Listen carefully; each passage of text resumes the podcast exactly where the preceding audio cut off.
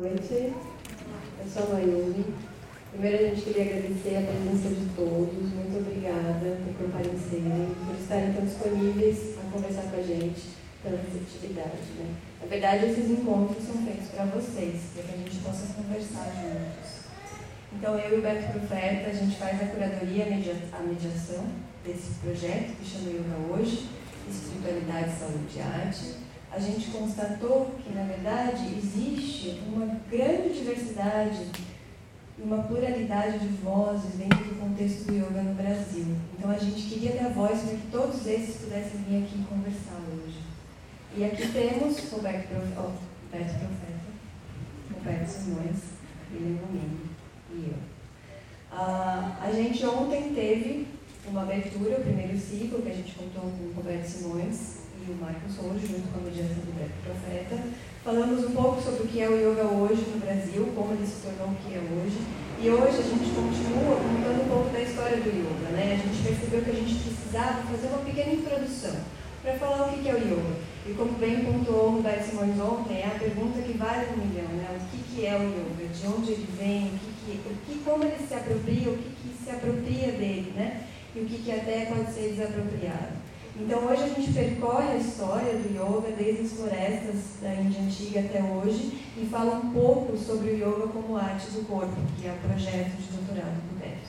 Então, a gente começa com a Lila Gumini, desculpa, não estou desconcentrado, com o Beto Profeta, depois Lila Gumini e terminamos com o Roberto Simões. E aí a gente abre para pergunta para o público, tá bom? Cada um tem 30 minutos.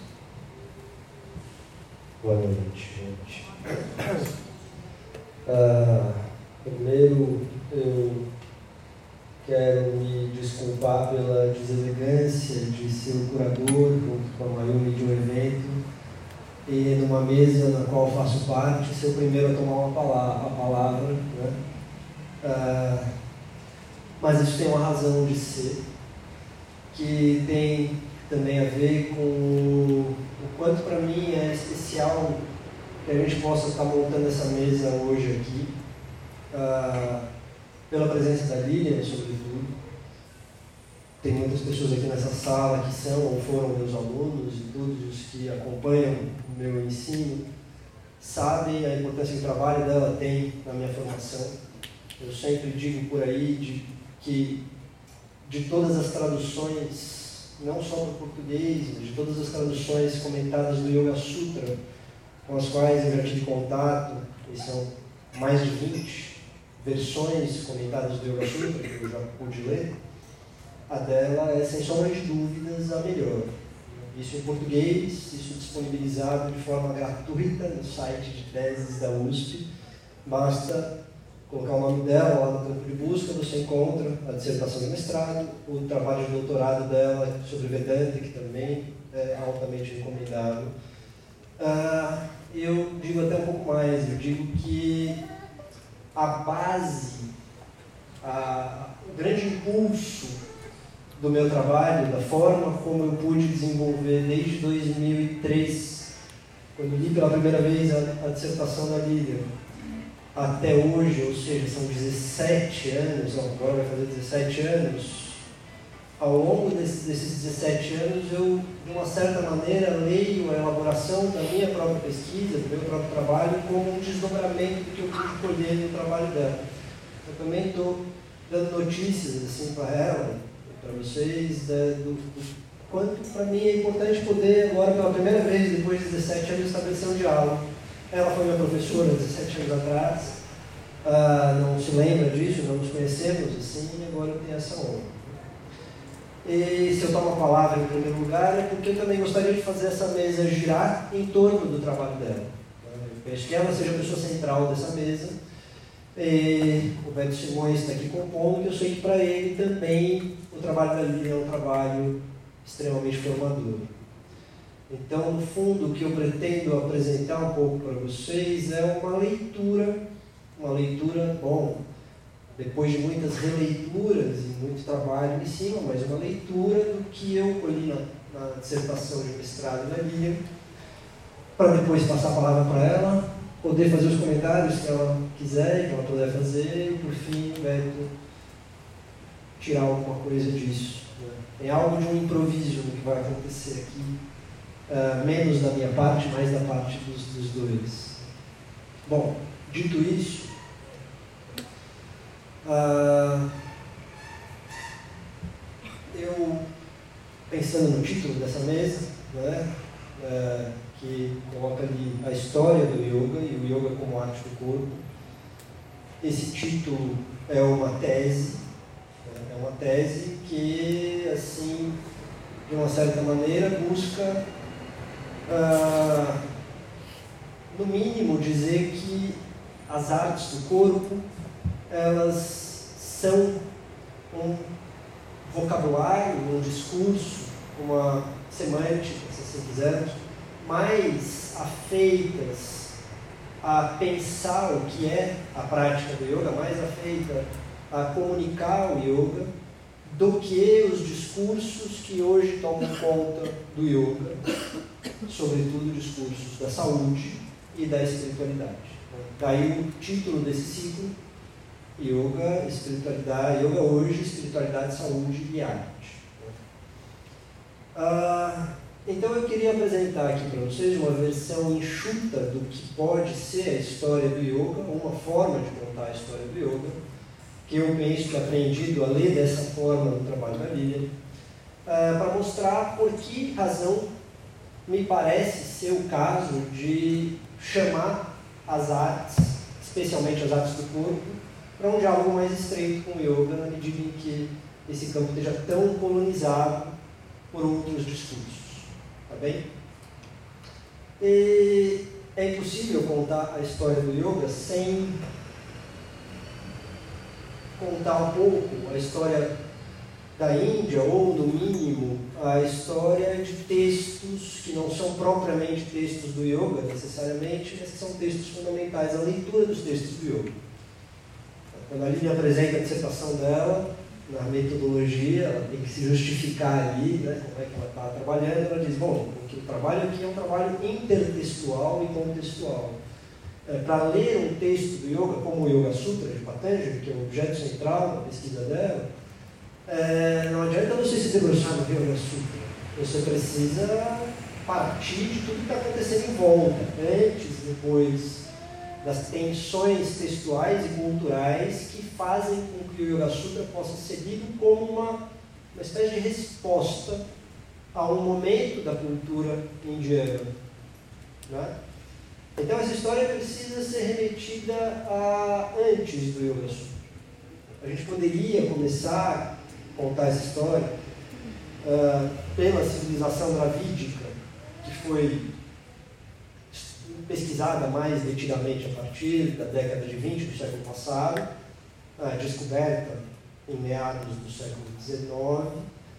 Ah, mas isso seria um salto, um salto maior do que o que a gente precisa dar aqui. Eu quero partir dos Vedas, que são os textos fundadores da cultura indiana, que por muito tempo, ah, sempre que se quis falar em cultura indiana, a história do hinduísmo foi contada tendo o início da escrita dos Vedas uh, como o seu marco inicial. Isso Bom, as datas são sempre um objeto de controvérsias, mas assim, eu acompanho sempre as datações que a Bíblia propõe na tese dela, na dissertação dela. Então, estamos por volta de 1500 anos antes de Cristo. Os Vedas eles ficam sendo escritos, assim, no gerúndio mesmo, ao longo de 700 ou 800 anos, até por volta de 800 anos antes de Cristo. Você tem pelo menos 700 anos ao longo dos quais os textos fundadores da tradição indiana são escritos. 700 anos. Ao longo de 700 anos do começo da história do pensamento indiano, não existe nenhuma única notícia da existência de práticas como o yoga. Mais do que isso, não existe nenhuma notícia nos Vedas, nos quatro grandes Vedas, de qualquer coisa que se pareça com a prática de meditação como uma prática corporal como um ato de se sentar e, bom, executar um determinado número de técnicas e alcançar um determinado estado psicofísico, se vocês quiserem chamar assim. Ah, os Vedas são textos ritualísticos. A cultura védica é uma cultura que, cujo, cujo sagrado é um sagrado assim, coletivo, social. Ah, o grande advento do sagrado na cultura védica é o rito, mediado por um sacerdote, que tem assim, um momento culminante na recitação de um mantra. De uma maneira que, se a gente quiser pensar a poesia, se a gente quer começar a falar em arte, se a gente quiser ler os Vedas como peças de literatura e poesia, o que há de poesia nos Vedas é mais da ordem da métrica e do ritmo. Porque além disso são textos descritivos, são textos narrativos, são textos que apresentam deuses, descrevem ritos mantras. Né? Ah, e mitos, os mitos relacionados aos deuses. Ah, não há nenhum tipo de, digamos, subversão da linguagem dentro dos quatro grandes Vedas, como penso haver nas Upanishadas daqui a pouco. Né? Ah, não só os Vedas não falam nada de corpo, corpo como prática corporal, como os Vedas pouco se interessam pela morte. Quando a morte é invocada, por exemplo, num rito fúnebre, ah, se você for lá ler os hinos de, de enterrar, de cremar, enfim, sepultamento, ah, em que o sacerdote se endereça e ama o Deus da morte, a mensagem é assim, tudo se passa como se fosse assim, morte, afasta-te de nós. Cito de cabeça, erguemos uma muralha entre os vivos e os mortos que os vivos possam rir e dançar do lado de cá e que a morte aceite como sacrifício esse que morreu para que os vivos continuem celebrando a vida. A morte é alguma coisa que o brahmanismo, que a cultura védica quer que fique longe. Né? Não há uma pergunta. O que é a morte? O que é a vida além da morte? Uh, o que acontece, enfim, quando a gente morre? Os Vedas não, não, não se preocupam com isso. Só um, uma pequena digressão. Uh, eu vou usar aqui muita palavra brahmanismo. Estava conversando com a Lívia, e vale a pena colocar uh, essa especificação, porque quando eu digo brahmanismo, eu estou fazendo uma referência à cultura indiana de um modo geral. A minha leitura é uma parte da, da constatação de que tudo que a gente chama de hinduísmo ortodoxo é de alguma forma é, crivado pela autoridade bramânica, pela cultura védica no limite. No limite. A autoridade do Brahman se determina o que pode vir a ser aceito como ortodoxo e o que fica sendo heterodoxo. Aliás, o maior critério de ortodoxia dentro do hinduísmo é o reconhecimento da autoridade védica. O budismo, por exemplo, que tem tudo para ser uma parte do hinduísmo, é, rima, combina, tem uma grande diferença entre o budismo e muitas coisas que acontecem no hinduísmo. Ah, mas por que, que o budismo é considerado heterodoxo? Porque declaradamente não reconhece os Vedas como uma autoridade espiritual. É uma declaração que está em jogo, é a declaração de reconhecer o Brahmani como uma autoridade. Então, quando eu digo brahmanismo, eu penso estar nomeando com muita precisão, com mais precisão do que a palavra hinduísmo, o que está em jogo nas determinações políticas da cultura da Índia. Tá bem? Isso foi uma digressão. Pois bem, os Vedas estão chegando no seu fim e de repente aparecem textos radicalmente novos, radicalmente diferentes de tudo que existia na cultura védica, formalmente distintos dos textos védicos. Que primeiro são textos que passam a ser conhecidos como aranhaca. Essa palavra aranha é floresta. Aranhaca é aquilo que foi feito na floresta.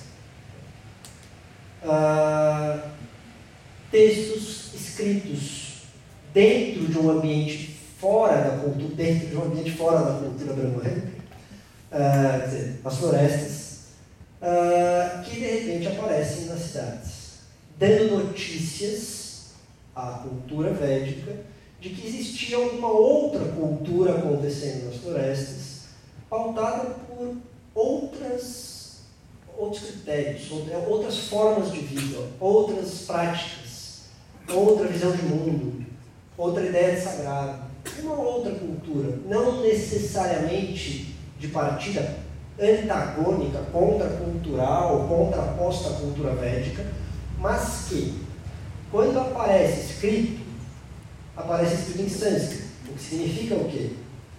Significa que ao longo dos séculos em que os Vedas estavam sendo escritos, pessoas que eram formadas no sânscrito abandonavam a cultura, a cidade e iam viver, se entregar a práticas florestais.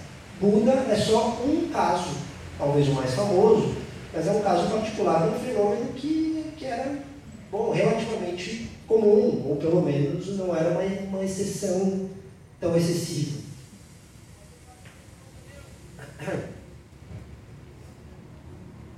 Quando aqueles que querem dar notícia de uma cultura estrangeira dão essas notícias falando a língua da cultura de partida, isso traz uma série de problemas.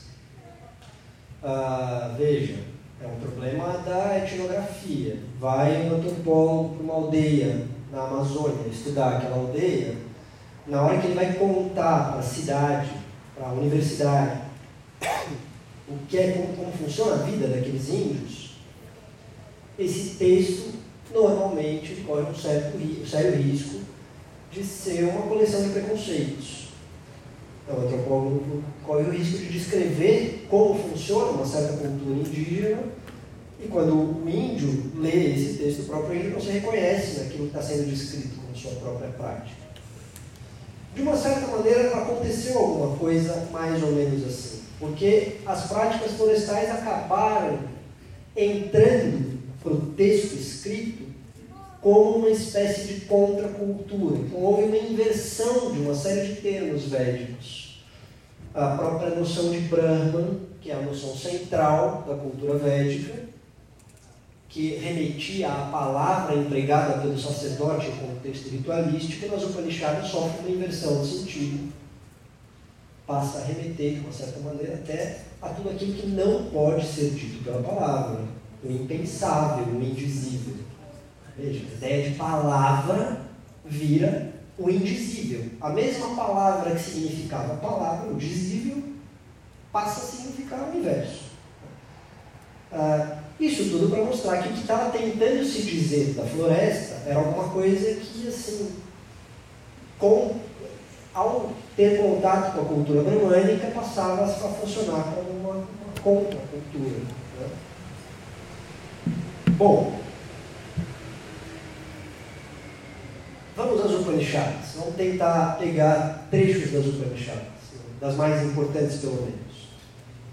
Pensem, por exemplo, na, naquele famoso diálogo da Kata Upanishad, em que, bom, tem toda uma historinha, vou poupá-los dos, dos, detalhes, mas é um jovem Brahmani, na Chiquita, uh, que, por uma série de razões, está colocado diante da morte, do Deus da morte, ele tem direito a fazer três pedidos. Vamos direto ao último pedido. Prestem muita atenção. É um jovem, o texto está escrevendo assim: é um jovem Brahmani colocado diante da morte. Vocês reconhecem a ironia disso? É tudo que o brahmanismo jamais fez, tudo que os Vedas jamais tinham feito, indagar a morte. O texto ele está encenando, é um teatro está em jogo no teatro, é uma peça de teatro. O Brahmani olha para morte nesse último pedido e fala: Bom, já que eu só posso te pedir mais uma coisa, eu vou te perguntar aquilo que verdadeiramente importa saber. A única pergunta que merece ser feita de fato: O que, que acontece quando a gente morre? A morte, e ama o Deus da morte, dá uma risada e diz: Ah, menino, deixa de ser bobo. Ah, você só tem mais uma pergunta para fazer. Por que, que você não pergunta alguma coisa, você não pede alguma coisa? Prosperidade, longevidade, que eram os valores maiores da cultura védica. Por que você não pergunta alguma coisa que sirva para você, que possa ser útil na sua vida? Não joga só fora a sua última pergunta com uma, uma bobagem.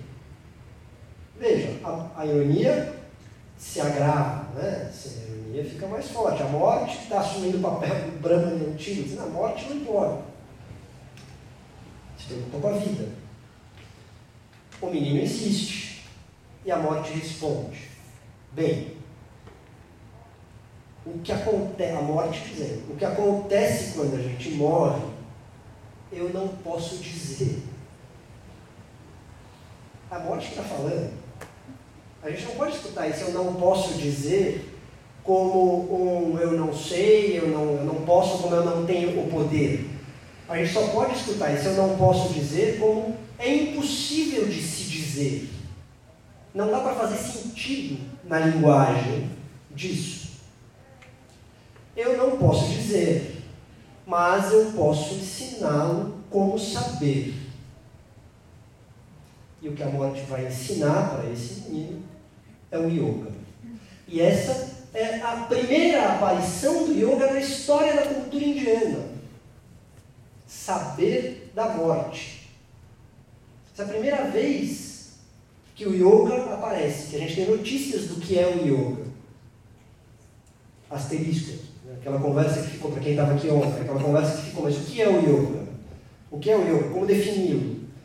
Não sei se eu posso responder, mas certamente, se a gente quiser uma definição de yoga, a gente não tem que partir da especulação a respeito do que o yoga se tornou no mundo contemporâneo.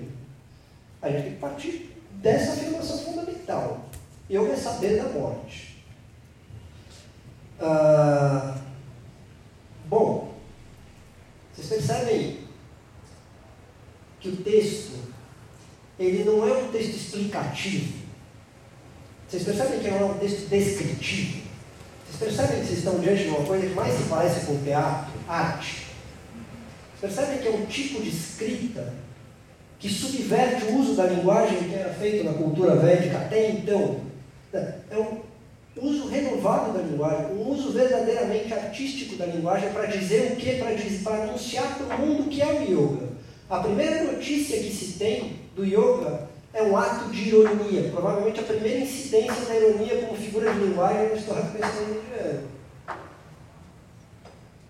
Mas não precisa ficar só com a Kata Upanishad. Vai para quem não Upanishad? Uma outra importantíssima, que logo de começo diz assim, é, traduzo livremente agora. Né? Aquele que verdadeiramente conhece a forma de Brahma não o conhece. Aquele que não o conhece, o conhece. Aquele que pensa que o conhece, na verdade, não sabe que não o conhece. Mas aquele que não sabe que não o conhece, o conhece. E assim vai. Isso vai umas três páginas. De uma maneira que, obviamente, não se trata de um texto feito para ser entendido, para causar uma experiência de conhecimento. É um texto feito, é um texto escrito para causar um colapso na linguagem provavelmente a primeira incidência de um paradoxo na história da literatura sânscrita. A Lívia vai poder medir melhor isso do que eu. Mas, certamente, o uso da linguagem que jamais havia sido feito até então ali.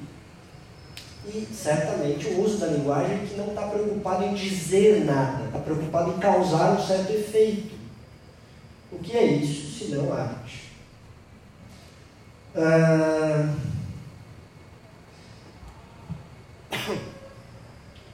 As Upanishads, as Aranyakas, esses textos que vieram da floresta, eles, de partida, eles não só eram escritos dessa maneira, na forma de diálogo, que também era uma forma nova para a cultura sânscrita, uh, mas em nenhum momento esses textos descrevem o que é o yoga como sistema, como técnica, como. Eles não ensinam a praticar o yoga. Anuncia-se que existe uma coisa que é saber da morte. Você tem uma série de pequenas notícias ao longo das leituras de que se tratam de práticas corporais. Se fala em respiração, se fala em pausa respiratória, se fala em 11 orifícios corporais Vamos tentar contar? O ânus, a uretra, o umbigo, a boca, as duas narinas, Os dois olhos, as duas orelhas. Eu acho que o umbigo não conta, porque conta a, a fissura lambdoide. Vocês percebem? Eu espero que todas as mulheres dessa sala protestem nesse momento. Falta um. Falta um. Veja, textos escritos de homens para homens. Temos essa, essa questão de fundo aí. Daqui a pouco volta. Né? Ah, mas falam em 11 orifícios corporais, falam em técnicas que incidem nos 11 orifícios corporais. Se é possível formular uma resposta para o que é o yoga, essa resposta só pode ser mais ou menos a seguinte: o yoga, na sua raiz, no seu primeiro advento, é uma prática corporal. Yoga não é uma visão de mundo, o yoga não é um conjunto de valores, o yoga não é um conjunto de verdades, o yoga é uma prática de corpo. Esses textos, de uma certa maneira, se recusam ao sentido. Não só eles se recusam a sistematizar a prática, mas eles se recusam radicalmente ao sentido. Tem uma outra Upanishada, que também é famosíssima, que tem um diálogo em que o discípulo pergunta, na verdade acho que é um diálogo entre dois mestres, mas um é mais mestre do que o outro, mas um quer ensinar para o outro, é a Brihadaranyaka Upanishad. Um quer, um quer contar para o outro o que é a verdadeira forma de Brahma. Aí o discípulo diz, então Brahma é o ser no sol, na luz, o ser no olho. Aí o mestre responde, não. Então Brahma é o ser na lua e o ser na mente. Aí o mestre responde, não. Então Brahman é o verdadeiro ser. Mas responde, não, não. Então Brahman é o eu mais profundo. Agora eu já estou interpretando livremente. Mas ele responde, não. Então Brahman é o verdadeiro advento da consciência cósmica. Não, não. Qualquer sentido que eu, discípulo, dê para essa coisa que acontece no corpo quando se medita, a única resposta que o mestre pode dar é não. Não é isso nem aquilo. Qualquer nome, qualquer significação, qualquer sentido que você queira dar, o mestre vai dizer não é isso. As Upanishadas são, as Aranyacas, eu diria assim, são altamente refratárias ao sentido de partida. O problema é que esses textos chegaram nas cidades, caíram em mãos brahmânicas. E assim como os Vedas foram sendo escritos ao longo de 700, 800 anos, assim como é da cultura sânscrita que os textos sejam reescritos e que a noção de autoria se dissolva e de data também, as Upanishadas começaram a ser reescritas, continuaram a ser escritas, sendo reescritas e reinterpretadas dentro das cidades, dentro da cultura sânscrita, dentro da cultura védica, e se tornaram o que mais tarde vem a ser o Vedanta.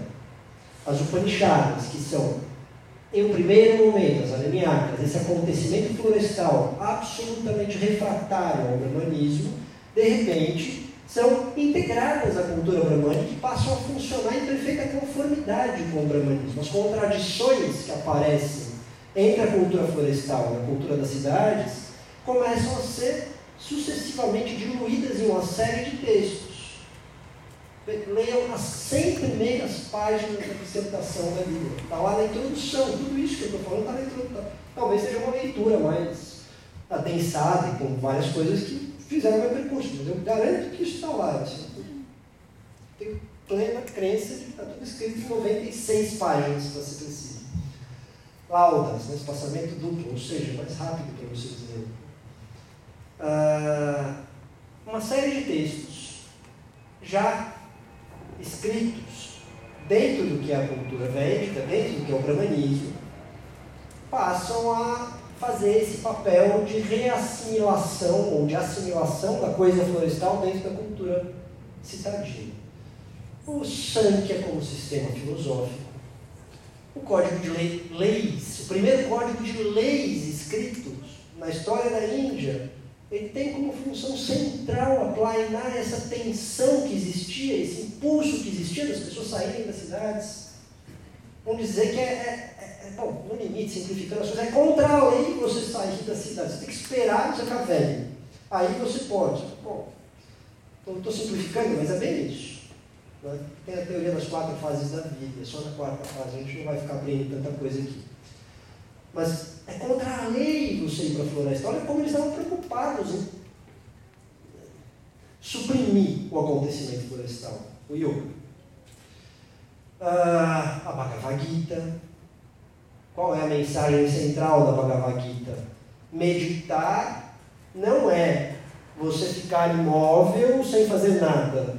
Ainda que se fazer nada é uma forma muito estúpida de se ler o que é a prática da meditação. Mas, tudo bem. Meditar não é você ficar parado imóvel na floresta. Meditar é você trabalhar na cidade. A verdadeira liberdade não é um acontecimento de corpo. A verdadeira liberdade é o desapego que você pode ter aos frutos do seu trabalho.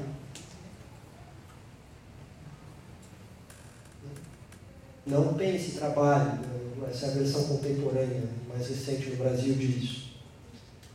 A Gita vem a serviço dessa assimilação da coisa florestal. E, do meu ponto de vista, a redação do Yoga Sutra é a tampa do caixão. O Yoga Sutra que é lido como o texto mais importante para se comunicar o que é o yoga, a Bíblia do yoga, como gostam de dizer, porque, bom, não é uma má forma de se dizer, né? levando em conta o que Beth Simões disse ontem. É... Veja, o que é o Yoga Sutra de Patanjali? Se não, em primeiro lugar, uma sistematização. Pensem na floresta. Pensem em uma floresta. Ah, na floresta amazônica. Pensem nas tribos indígenas da floresta amazônica. Cada tribo tem a sua pequena cultura, o seu pequeno conjunto de práticas. É, cada tribo é uma tribo, diferente das outras, pequena. Existe uma grande cultura florestal unificada em torno de um grande sistema sociopolítico. O que, que faz o Yoga Sutra se não oferecer um grande sistema do que são as práticas do yoga, que eram as práticas florestais? Isso é uma loucura, isso é um trabalho de acadêmico. Você não tem como aprender o que é o yoga. Aliás, ele logo introduz um sistema moral. Não roubar, não desejar o que você não merece. O cara que está pelado na floresta, não roubar, não desejar o que você não merece, é estranho, no mínimo. É um texto que, bom, sistematiza o yoga, teoriza o yoga, já que até ali não havia uma verdadeira teoria do yoga, a tal ponto que ele se apoia no Sankhya para fundamentar teoricamente o yoga e desfaz o mistério que ainda rondava a cultura, de que afinal de contas o que é o yoga? Ninguém sabia o que era yoga, você tinha que ir para a floresta para saber o que era o yoga. Agora você não tem mais, agora você tem aquilo que quer saber o que é o yoga, está aqui. Te dou o Yoga Sutra, você lê, você estuda, você vai ser um grande intelectual, vai saber o que é o yoga. Não era um texto que te levava para a floresta. Bom, a coisa florestal foi reassimilada pela cultura urbana. Cultura védica, pelo que eu estou chamando de brahmanismo. Mas, vocês imaginam que o que acontecia na floresta continuava na floresta. Na floresta, uma coisa viva as tribos, as culturas, as comunidades florestais continuavam sendo comunidades florestais. Continuavam tendo as suas práticas, continuavam tendo alguma coisa que na floresta se chamava yoga e que estava muito claro para qualquer comunidade florestal a essa altura que, bom, isso que vocês estão chamando de yoga aí na cidade não, representa de nenhuma forma o que a gente faz aqui na floresta. Precisamos de uma, assim, isso foi se conformando num movimento que veio a ser, veio à luz do mundo como Tantra, que diga-se de passagem, a palavra, e você me, me corrige né, nesse sentido, aí tem uma questão para mim também, mas a palavra sutra, fio, o yoga sutra, um fio condutor, um raciocínio linear. A palavra tantra pode ser traduzida como tecido, pode. O que é um tecido? Senão um emaranhado de fio, uma trama, o próprio nome Tantra já é uma crítica à forma sutra de se pensar. Desde a nomeação do que estava acontecendo então na floresta como o renascimento do yoga florestal, já se marcava uma diferença em relação ao que estava sendo chamado de yoga. Agora, vai procurar um texto tântrico do começo do, do tantrismo. Tem, tem um Tantra, Sutra, tem um, um texto assim, dos dez primeiros séculos vem do Tantra. Nenhum. Nenhum. Começa a aparecer depois do século X, XII, XV. Você tem, assim, no, no começo, nos primeiros, você encontra coisas, né? Você encontra restos de papel em bibliotecas indianas, você encontra desenhos. Desenhos. Você encontra esculturas. Você encontra templos. Os mais famosos são os templos de Khajuraho. São aqueles templos que são famosos, né? Que, cujas paredes exteriores são todas esculpidas em orgias. Não tem nada mais afrontoso à cultura bramânica do que orgias esculpidas no templo. Mas você tem manifestações, novamente, veja, a, a, segunda vez que o yoga resolve aparecer da floresta com, a, com o frescor do seu dizer, assim, florestal, ele não aparece como uma visão de mundo, ele não aparece como um sentido, não aparece como um conjunto de valores, não aparece como texto, até porque a essa altura já deveria se saber muito bem que se a coisa fosse escrita, o brahmanismo ia fagocitar, trazer para dentro outra vez e reinterpretar. O yoga aparece como arte. E o que, que acontece com o Tantra? Bom, logo o Tantra passa a ser reintegrado ao brahmanismo, ao menos parcialmente. Porque o Tantra dada, dado o tamanho da tensão cultural que, que eu estou acabando, o tamanho da tensão cultural que estava em jogo ali, né, o Tantra não foi só uma manifestação artística, o Tantra era um conjunto de práticas, e certas comunidades tântricas levaram essas práticas ao ponto de escarnecer do brahmanismo, de transformar em prática a subversão mais radical dos valores morais do próprio brahmanismo, até no sentido de deixar muito claro que o que está em jogo é uma, não é um conjunto de normas de viver, um conjunto de regras de vida, não é uma moral. Agora, como é que essa comunidade radical tântrica resolveu subverter o brahmanismo? Comendo carne, que o brahmanismo ortodoxo não comia, bebendo álcool, que o brahmanismo ortodoxo bebia, tomando bebida lá psicotrópica, que o brahmanismo ortodoxo não usava, praticando sexo trazendo prostitutas para dentro do, do, do rito. Mulheres, lembram das mulheres? Que não faziam parte, de repente as mulheres começam a fazer parte aonde? Dentro da floresta. O primeiro momento da cultura indiana em que a mulher passa a ser presente nas práticas sagradas é o Tantra. Não é à toa que gostam de ler o Tantra como remeter o Tantra a uma cultura pré-védica, matriarcal, da qual não se tem notícias concretas. Né? Enfim. Ah, o, que, o rito, esse rito dessa comunidade radical que coloca em xeque os valores morais do brahmanismo. Comer, beber, transar. O que, que são essas coisas? São práticas de corpo. Práticas de corpo. Até na subversão dos valores morais do brahmanismo, que estava em jogo era subverter o corpo formado dentro da cultura brahmânica. Bom, o brahmanismo se reapropria disso, tem um certo conjunto de práticas que o brahmanismo não pode reintroduzir, se apropriar. Então ele diz: existe o Tantra da mão direita e o Tantra da mão esquerda. O verdadeiro Tantra é o Tantra da mão direita. Esse o brahmanismo interpreta, relê e fornece inclusive os tratados clássicos do Hatha Yoga, que é o Yoga Tantra. Você abre um tratado clássico de Hatha Yoga, o que, que é uma, as primeiras frases que você lê? O Hatha Yoga Tantra. Preparo. Nada mais é do que um preparo, uma escada para o Raja Yoga, o yoga real que o Beto comentou ontem aqui, o yoga Patanjali, justamente aquilo que o Tantra tentava romper volta pela porta dos fundos, pela porta da frente. E o Tantra florestal fica ali, relegado à porta dos fundos. Não se fala mais, é o Tantra da mão esquerda. Isso é sujo, isso é porco, isso é errado.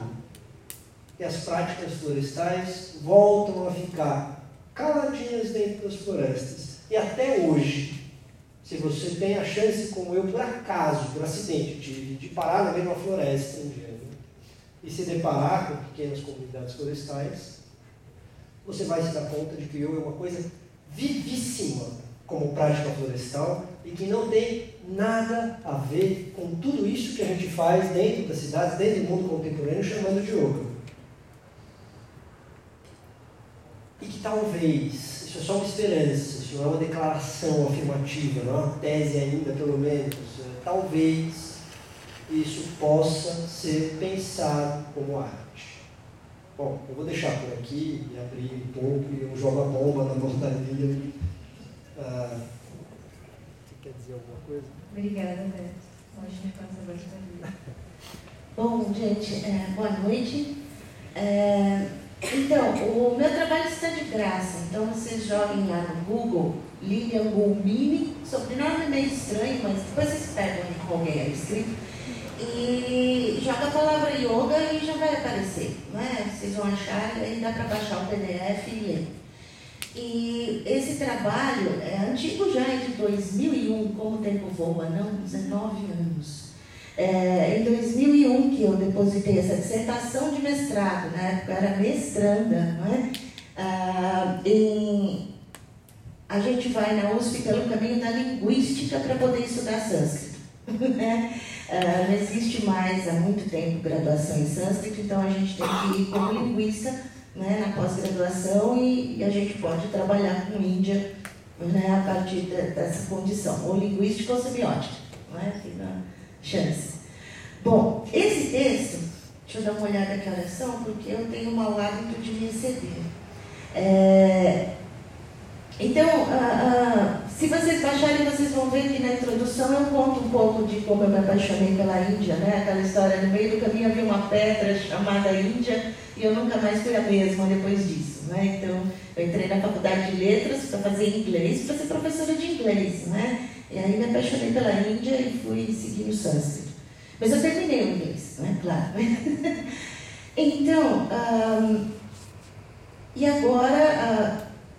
Esse trabalho de 2001, eu estava conversando com o Beto e com o Roberto Simões, que uh, eu não teria coragem de publicá-lo agora, eu teria que revisar. Claro, né? E esse trabalho foi feito dentro de uma determinada circunstância. Eu era uma pobre mestranda, não sei quantos de vocês já passaram ou passam por isso, mas quando o professor diz, você vai fazer tal coisa, você não tem aquela autoridade para questioná-lo ou não fazer, mas você faz o que o professor manda. Quando eu comecei a trabalhar com Yoga Sutra, pretendia traduzi-lo, a primeira coisa que eu falei, professor, eu não vou traduzir a palavra yoga, que é o nome do negócio, eu não vou traduzir. Ele, tá, tudo bem, mas você tem que traduzir o texto.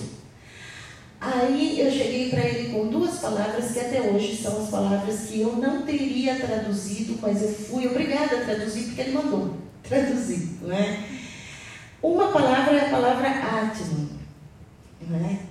que eu traduzi como si mesmo, é, porque a palavra Atman, em sânscrito, é, existe o Atman, que é um substantivo que designa o princípio do ser, mas o primeiro uso da palavra Atman, Atman é um pronome reflexivo, quer dizer si próprio. Não é? Ah, então, em gramática, por exemplo, eles chamam a voz média de atmanepada, a palavra para si própria. Na língua sânscrita, no geral. Né? Então, o nome que eles dão para a voz média, a voz, e aí eles usam atma, né? no sentido, é apenas um pronome, não é que vem do, né, do espírito, é um outro uso da palavra. Aí eu traduzi. Em inglês, vocês vão encontrar muito, é muito frequente a tradução por self né? às vezes com S maiúsculo. Né? A segunda palavra que eu não queria traduzir de jeito nenhum, e não quero, juro que eu não quero, mas vai aparecer traduzida, é a palavra samadhi.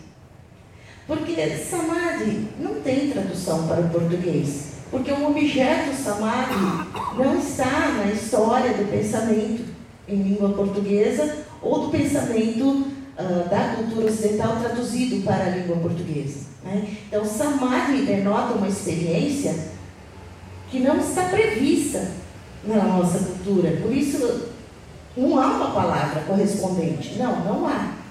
E, aliás, a própria palavra samadhi foi criada para designar essa experiência incomum, não acessível pela consciência em vigília, nem no mundo dos sonhos, nem no sono profundo.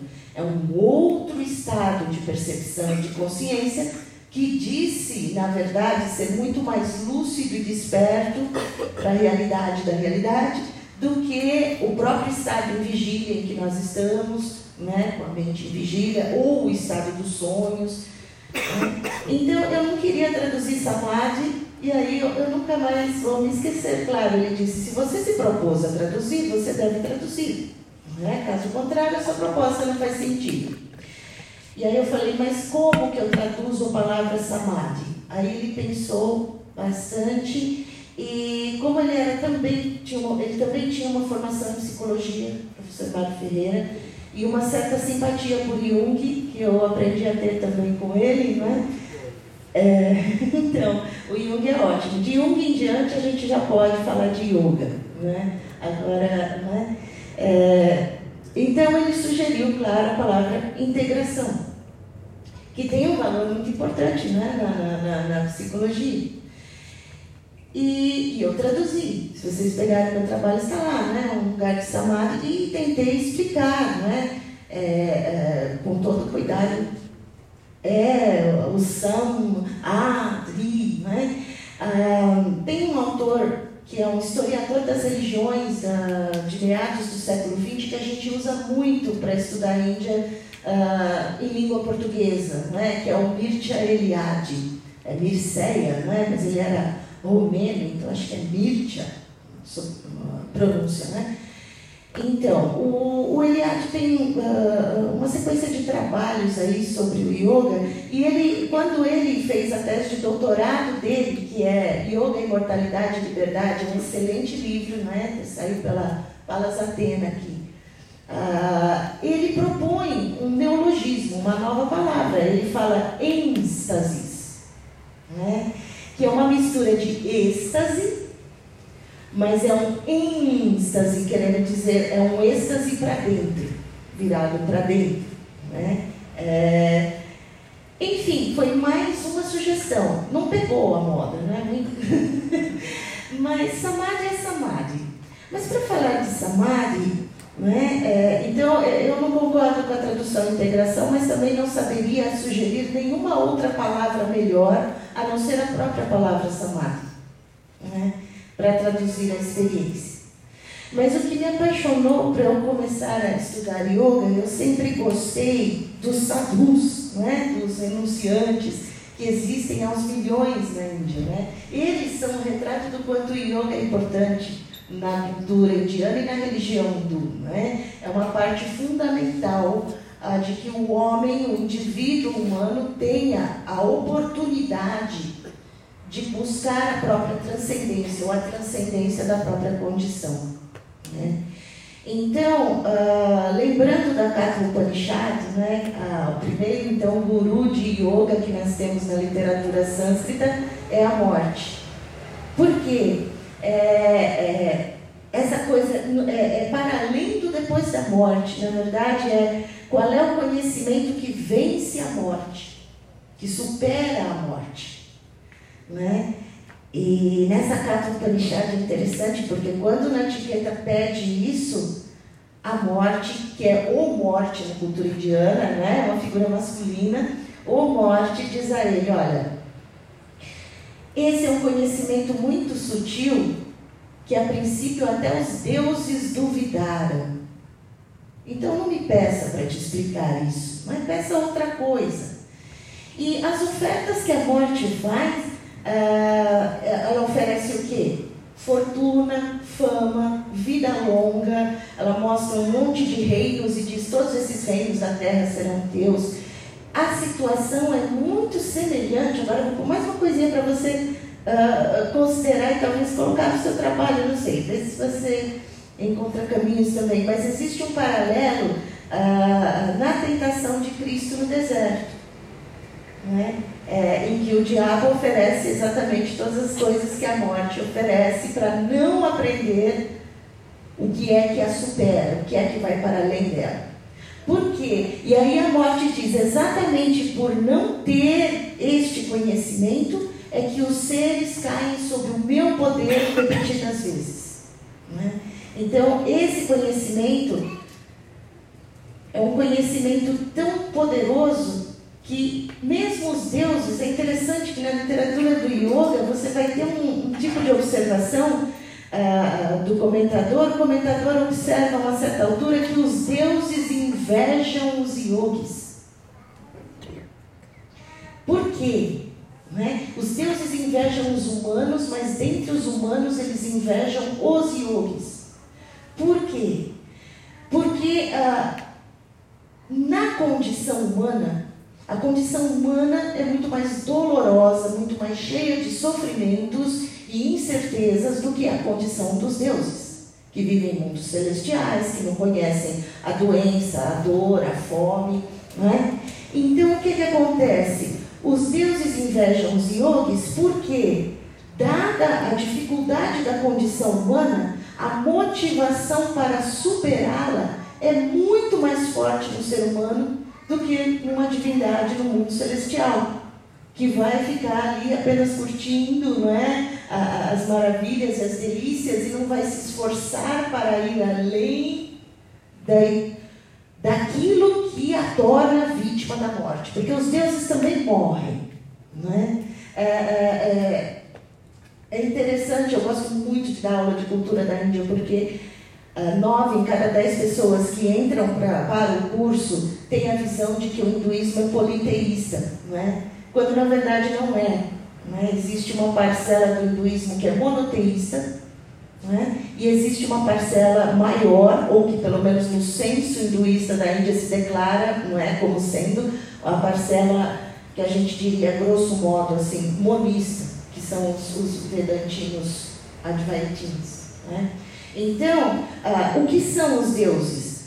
Em várias praticamente em todas as grandes religiões do mundo, né, que são poucas, mas as grandes religiões elas têm isso. Entre o homem e Deus, o Altíssimo, existem outras gradações de criaturas, mais poderosas que os humanos, mais sutis. Então, dependendo de qual das grandes religiões você está, você terá nomes para essas criaturas. Né? Então, você tem ah, no cristianismo e no judaísmo, através da Cabala, você tem ah, as sete, ah, sete graus né, angelicais. Né? Você tem os querubins, aí depois as potestades, os domínios, etc., e até os serafins, que são os mais elevados. Isso então é a tradição judaico-cristã. Entre os islâmicos você tem a figura dos jeans, que são criados, eles nascem do fogo, portanto, é, isso vem de uma mitologia diferente, mas de qualquer forma você tem a presença desses seres que não são humanos e que perto dos humanos têm poderes, né? E os deuses hindus, na, na época dos Vedas, das primeiras porções dos Vedas, né, dos sacerdotes brahmanes, esses deuses eram as próprias forças da natureza.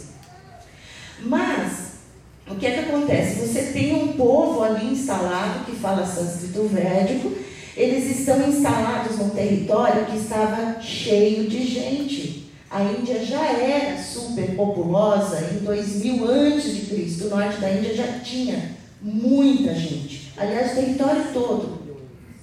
5 milhões de pessoas. É muita gente para né, um, uh, momento, para esse momento da história. Então, ah, acreditamos, eu acredito, então ah, também acabei influenciando outras pessoas a acreditar que yoga não é algo que esses áreas falantes de sânscrito trouxeram consigo. Porque se fosse, nós teríamos alguma coisa parecida no mundo greco-latino. Porque o sânscrito é primo do grego, não é? E primo de segundo ou terceiro grau do latim. Então, a, é a mesma origem comum, não é? O panteão dos deuses antigos védicos, ah, você encontra paralelos no panteão grego, você encontra paralelos no panteão romano, né? são aqueles deuses daquela região, daquela época. Mas o que eles encontraram na Índia foram essas figuras, imagine, Uh, Eliade fala isso num, num, momento, numa das obras dele. Ele fala: imagine como, como deveria ser a, como deveria ser a Índia, mais ou menos em 500, 600 antes de Cristo. Quantas e quantas ordens de ascetas, de né, ordens iniciáticas, de praticantes, ou de um tipo de pranayama, ou de um tipo de caminho uh, místico, enfim, uh, a gente mal tem notícia disso, porque o que a gente tem são os textos que chegaram até nós, não é? Então a gente não tem, mas só pela uma referência aqui, outra referência ali na literatura, já dá para imaginar que a Índia era um festival de práticas e saberes das populações autóctones. Então você tem o texto mais antigo está em sânscrito, ele representa a voz desses áreas. Mas eles não são a única população naquele lugar, eles nem são os mais numerosos. Né? E, e, inclusive, algumas passagens antigas dos Vedas, você tem alguns dos povos com que eles lutavam, contra quem eles lutavam. Não é? Então, tinham os panes que viviam no alto das montanhas e desciam para roubar vacas. Né? Eram ladrões de vacas. Depois eles falam dos dácio ou daças, que entravam em batalha em carros de boi, porque não conheciam cavalo. Quem levou o cavalo para a Índia foram os áreas, não tinha cavalo lá. Por outro lado, tinha um bicho que eles nunca tinham visto antes e cuja primeira palavra sânscrita é hastina, que é, é hastin é mão. Então, hastina é um bicho que tem uma mão. Então, é um elefante. Eles, né, da, da onde esses áreas vieram, provavelmente da Ásia Central, não havia elefantes. Eles trouxeram os cavalos consigo, mas o elefante eles descobriram lá. Então, tem muitas palavras na língua sânscrita que você tem duas palavras para o mesmo bicho. Uma palavra é de origem europeia, a outra palavra era provavelmente de alguma língua autóctone e veio para dentro do sânscrito. Né? É, então, quando eu comecei a estudar yoga, e aí me disseram, não é, como todo instrutor de yoga diz, né, Yoga Sutra de Patanjali, né, esse é um tratado fundamental. Eu fui atrás do tratado fundamental e quando eu comecei a estudar o tratado, e eu fazia aula de yoga também, embora eu deva confessar que do pescoço para baixo eu sou uma porcaria de yoguinha. eu só gosto de ficar sentada meditando. Não gosto de fazer mais nada, mas enfim, lá acontece. Ah, tem yoga para todos os tipos. Tá? Ah, eu comecei a estudar este que é a chamada de Uraja Yoga. Né? E eu fiquei pasma na época, porque não tinha quase nada a ver com o yoga que eu fazia na aula, porque eu fazia asanas, posturas, né? pranayama e só um pouquinho de meditação no final. E quando eu vi o, o conteúdo do tratado, parece que a coisa se inverte, né? Ele está muito mais preocupado com meditação do que propriamente com os asanas. Aí eu vou no comentarista mais antigo e mais autorizado, né, o comentário mais antigo a esse texto, e aí o autor Vyasa, né, na Índia tem poucos autores e eles são autores de tudo. Né? Então você pega um nome, tem. Então, este Vyasa, comentador do, do Yoga Sutra, enumera nove asanas. É, não, dez. É, acho que são dez. Precisa contar de novo agora lá. Nove ou dez asanas. De todos estes, então, um deles, que é o meu predileto, é o Shavasana, que é a postura do cadáver que fica deitado Né? E todos os outros asanas que ele recomenda, não, tem um asana horrível, é, eu imagino que seja horrível, que você fica agachado, né, de cócoras e amarra de alguma forma as pernas num cinto chamado Yoga Patha. Eu não sei, mas deve ser terrível. Imagine meditar agachado de cócoras, enfim. É, e as outras posições todas são sentar, sentar, sentar. E, e o texto falando de como funciona a mente, de como funciona a percepção, a aquisição de conhecimento.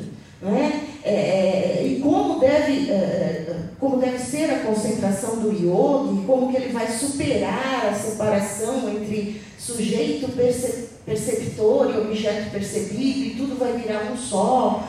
Não é? É e essa experiência é o samadhi, é? essa experiência indizível. Então, uh, eu falei, ué, tem uma coisa de errado aqui. Né? Tem, é, é, yoga é uma coisa só, esse é o tratado que serve a todos os caminhos do yoga. Nenhum caminho do yoga vai dizer que o Yoga Sutra não presta, ou não serve, ou diz alguma besteira. Ele pode até reinterpretar uma coisa ou outra, mas ele não vai desqualificar o tratado. Não é? É, então, eu comecei a fuçar em N literaturas e nessa época me veio um livro que hoje a gente só encontra em brechó. Não reeditaram esse livro, que é um livro chamado A Índia Secreta, do Paul Brunton, um viajante do início do século XX. Eu tive esse livro. Né? Eu tive, eu emprestei, perdi o livro, não sei para onde foi parar. Mas, uh, e neste livro você tem justamente, então, um buscador, né? é um livro uh, autobiográfico, Paul Brandon vai para a Índia atrás dos yogis. E é muito interessante assistir o percurso dele. Oi? Você tem? Ah, eu quero. Eu quero, eu quero assim, eu, eu peço para os meus alunos que são mais informatizados que eu para digitalizarem, aí fica o PDF, né? E daí eu mando para todo mundo também. Eu sou uma grande pirateadora de matéria. Bom, então, é, dentro desse, dessa busca do Paul Brunton, não é? primeiro ele não sabia a diferença entre yogi e fakir, porque yogis conseguem fazer coisas que faquires fazem. Não é? Um yogi avançado consegue pisar na brasa, andar sobre pregos, consegue um monte de coisa. Consegue parar de respirar, parar um pouco o batimento cardíaco, tudo isso é possível com um Hatha Yogi avançado. Então, o, o que, que acontece? É, é, aquela confusão entre yogi e fakir, e não tem nada a ver um com o outro. Não é? O yogi é da tradição hindu, é da tradição sânscrita, e o, os seus procedimentos visam a uma transcendência, né? a uma evolução. É pegar o ser humano normal e torná-lo um ser mais evoluído, não é? É, é? a caminho da santidade, eu diria, não é? se você olhar os procedimentos do yoga. Ah, então, nesse percurso do Paul Brunton, ele encontra um Hatha Yogi que lhe diz que os últimos Hatha Yogis poderosos, grandes mestres de Hatha Yoga, hoje em dia, estão no Nepal, não é nem na Índia, mas nas encostas do Nepal. É, se alguém quiser se aventurar, procurar algum, né? Ah, então, da Índia para o Nepal não é muito difícil atravessar, são nações amigas, então dá para se aventurar. Bom, ah, então esse Hatha Yogi, que tem um mestre no Nepal, diz ao Paul Branton que existem duas tradições. Elas são uma coisa só porque são yoga, mas são ênfases ele diz: existe o caminho do yoga da mente e o yoga do corpo. Ele separa o yoga da mente e o yoga do corpo. Quando eu fui estudar Shankaracharya, anos depois, eu encontrei num texto atribuído ao filósofo Shankara a distinção, a mesma nomenclatura, o yoga da mente e o yoga do corpo. Então eu consigo traçar essa essa distinção que existe na tradição indiana, olha, qual o yoga, qual o caminho da mente, que é o Raja Yoga, ou do corpo, que é o Hatha Yoga. Porque o Hatha Yoga, ele se coloca como preparatório para o homem de Kali Yuga, nessa era decadente, ele precisa da ajuda do Hatha Yoga para conseguir deixar o corpo em condição de ficar quieto, para ele poder meditar. Não é? Mas ah, ah, eu achei isso em Shankaracharya. Shankaracharya é um filósofo colocado, né, a Índia reconhece como datação dele 788 depois de Cristo até 820, 32 anos de vida apenas. Né? Então, uh, eu encontrei no texto desse filósofo. Então, eu posso dizer que desde o século VIII, depois de Cristo, pelo menos, existe essa percepção de que existe um caminho de yogis que vai principalmente trabalhar o controle da mente e um caminho de yogis que vai principalmente trabalhar o controle do corpo.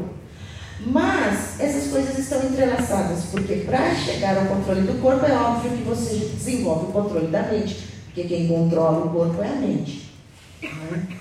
Então, uh, dentro do, do mundo dos yogis, né, ah, o objetivo do yoga é o samadhi.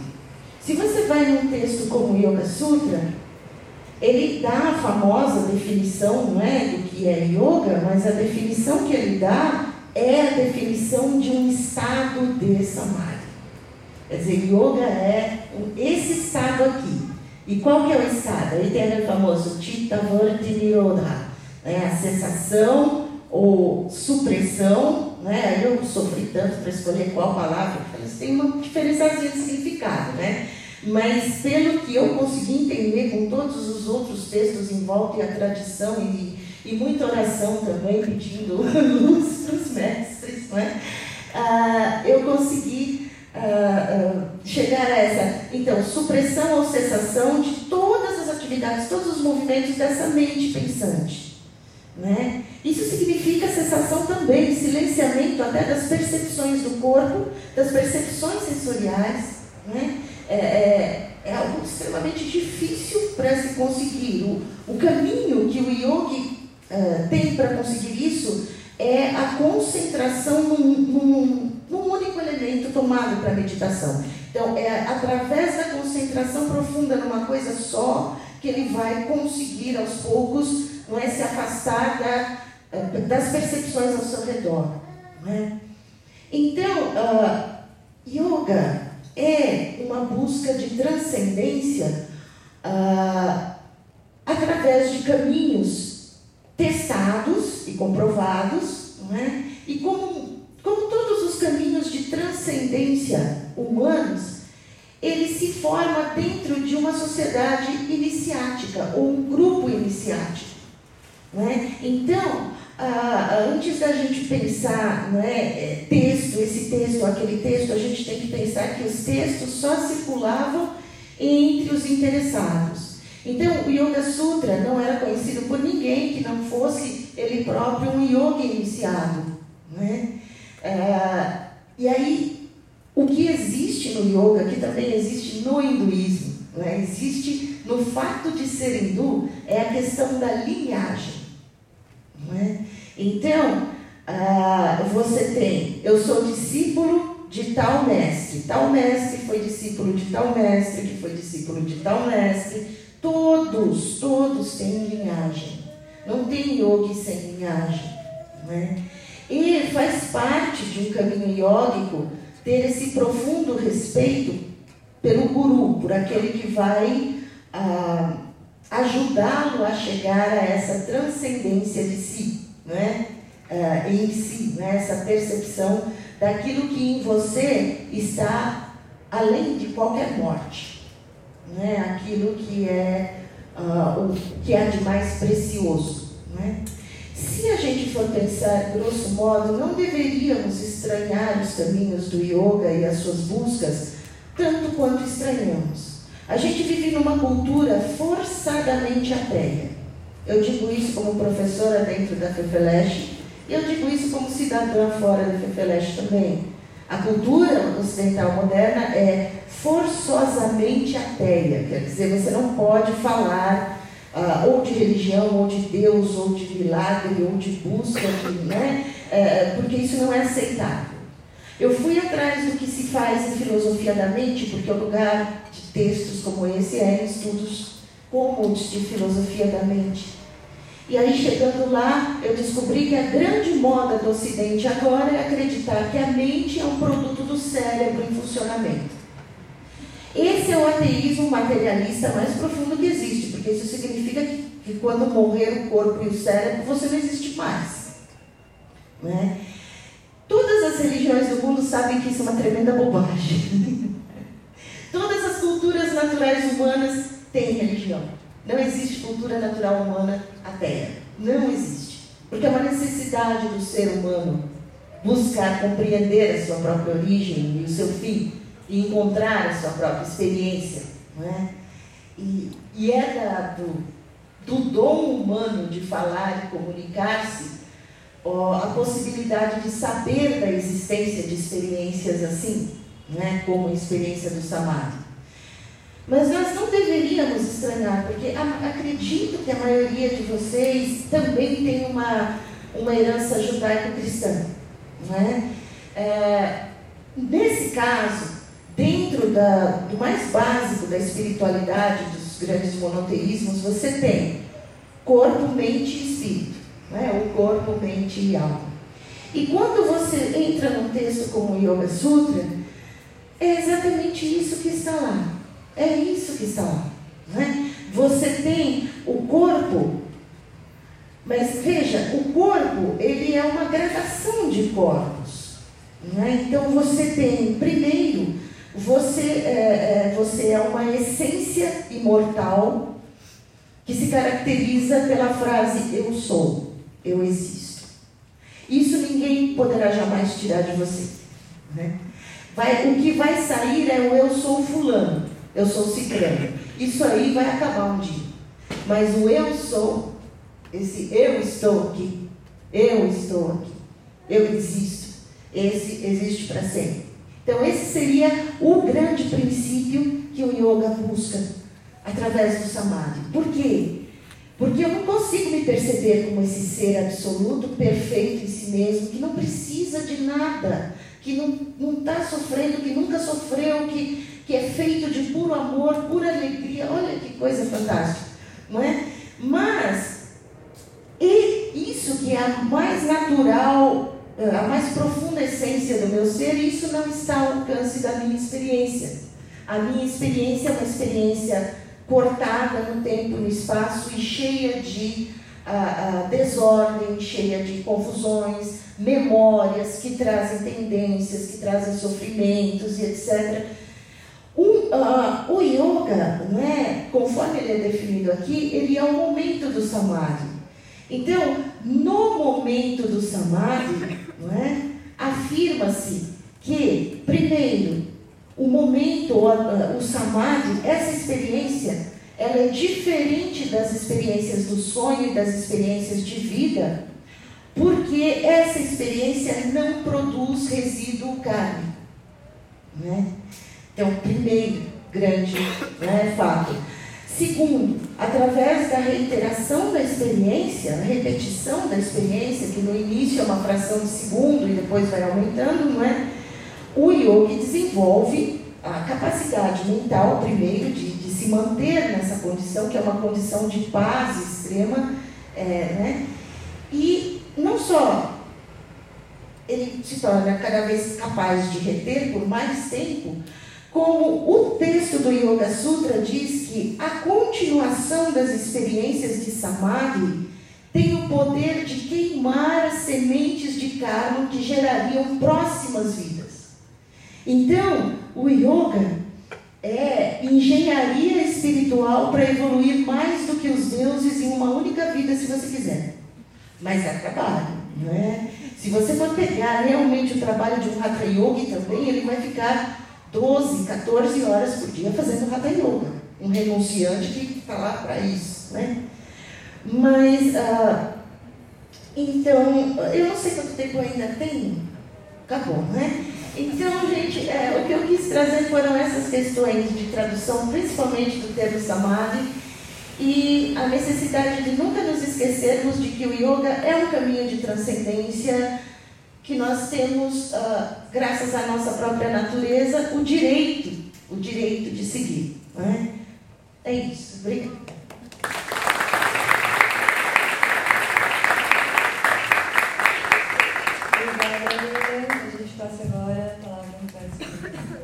Boa noite. É... Terça, à tarde, né? Eu acho que assim, vamos tentar é, querer incumbência de amarrar todas as um bilhão de ideias que os dois desenvolveram, né? E de forma absolutamente complexa e profunda. Mas lembrem que eu vim da sociologia, então a gente adora gavetas. A gente pode pensar então das falas de agora, é, e aí vai abrir para vocês virem me corrigir, porque nós temos o yoga hoje, que é do período moderno, por isso chama moderno, né? porque tem um yoga de iPad. Qualquer yogi hoje é moderno. Ponto. Ah, mas tem um yogi na floresta da Índia, aos pés do Himalaia. Que ano que ele está? 2020. É moderno. É um yoga moderno. Não tem nenhum yoga antigo. Tá? Existe um yoga é, medieval, que é onde vão surgir os textos aí do Hatha Yoga, tradição dos natas, os textos do, do Tantra também, que vão até legitimar e validar muito dos textos do Hatha Yoga. Há um período, então, que até brincou ontem, no período clássico do Yoga, clássico, porque quem escreveu a história foram eles. Ninguém, quem ganha conta a história e considera o seu período clássico. É igual pensar qual período no Ocidente que é considerado depois da Idade das Trevas. É Iluminismo ou Renascimento. Quem tu acha que escreveu a história? É, é esse. Então, o período clássico a gente vai datar assim como o surgimento da Bible do Yoga, o Yoga Sutra. É um texto seminal ainda. Pode o Beto Profeta trazer toda a argumentação dele contra, mas qualquer curso de formação para formar novos professores tem ele na bibliografia. É isso. Ninguém tem saco para ler ovelhas. E tem o um resumão que é o Vedanta. E nós temos então um período anterior ao período clássico, que talvez ali esteja a origem do yoga, pelo que nós conversamos até agora. Né? É, um, é um yoga, é, o yoga que nós entendemos como yoga, um resquício, resíduo do yoga, está no início do Vedas, ou seja, não vem com o Império Védico, mas está descrito ali. Só que se perdeu, ou pelo menos nós vamos ter, é uma tradição oral, não há textos sobre isso. E aqui que eu começo a, a nós pensarmos de trás para frente para chegar aqui. Primeiro, se perdeu, e aí é pergunta mesmo, né? não, é, não é retórica. Se perdeu, foi esquecido ou foi censurado? Entende o que eu quero dizer? É. E existe, e é muito boa a comparação que o Beto fez em relação aos povos indígenas brasileiros. Né? Primeiro, nem o nome é indígena, né? que é da Índia, enfim, é ameríndios, ou nativos, são os povos que habitavam o Brasil. A gente tem a, a mania de dizer, porque, é claro, você lê a história de quem ganhou no Brasil. É, a floresta virgem do Brasil, intocada. Não, é mentira. Quando os portugueses chegaram aqui, a floresta já foi totalmente transformada já pelos indígenas que aqui moravam. Tem o caminho do Piabiru, que sai ali perto de Florianópolis e vai até Machu Picchu. Tamoios tem esse nome por quê, tu acha? É uma trilha já, que vai sendo pavimentada pelo Império Português. Então entenda. Já existia, obviamente, povos, e, você, e nós temos uma ideia, e, e, isso é culpa do historiador, também não tem nenhum aqui, de imaginar a história como algo crescente. Até a palavra evolução para a gente, você imagina uma seta para cima. E o câncer evolui, sei se ligado também. Então, evolução não é algo crescente, é algo que sobe e desce. Então, é, haviam povos, melhor do que havia um povo, haviam povos que habitavam a Índia. E há talvez tradições que lá existam ainda, como você consegue encontrar é, povos Bororo no Mato Grosso, por exemplo. A tradição está totalmente preservada? Não. Não, não está. Já foi cruzada, atravessada, agenciada por outras coisas. Então, é o segundo ponto. Essa busca romântica por uma Índia que não existe mais é importante, é interessante, mas ela não faz você compreender o yoga hoje. Ela é importante, tem que ser investigada, estudada. É... Há textos em Goa, por exemplo, né, uma coluna portuguesa. É textos portugueses, né, tipo de cartório, de alguns indianos mortos por práticas pagãs, pela Inquisição mesmo. Eram yogis lá? Tem um cara desenvolvendo uma tese de doutorado sobre isso no Rio de Janeiro. Textos de cartório no, no português em Goa. Então, a história é toda embrincada por diversas outras histórias. E o que nós três estamos falando aqui é mais uma história, é mais uma narrativa, é mais uma interpretação, é mais o nosso viés. O meu vindo da ciência da religião e da sociologia, O Beto vem da psicologia, artes do corpo agora, da linha na história, metafísica, que eu sei que ela adora, isso ficou muito claro na fala dela, como ela gosta de metafísica. Agora, é uma coisa que eu sei que vocês ficam, alguns de vocês ficam muito incomodados, vai mandar depois e-mail para os curadores sobre o que eu vou falar agora. E eu parei de falar porque as pessoas começaram a me expulsar dos locais. Dá risada de nervoso. Alguma já se levantou, talvez ficou ofendido. Para mim, é absolutamente claro e evidente que yoga é uma religião. Eu sei que você franziu a testa, ficou bravo, nem olhei para a cara dele. Né? É, é meio óbvio para mim que o yoga é uma religião. E sempre foi.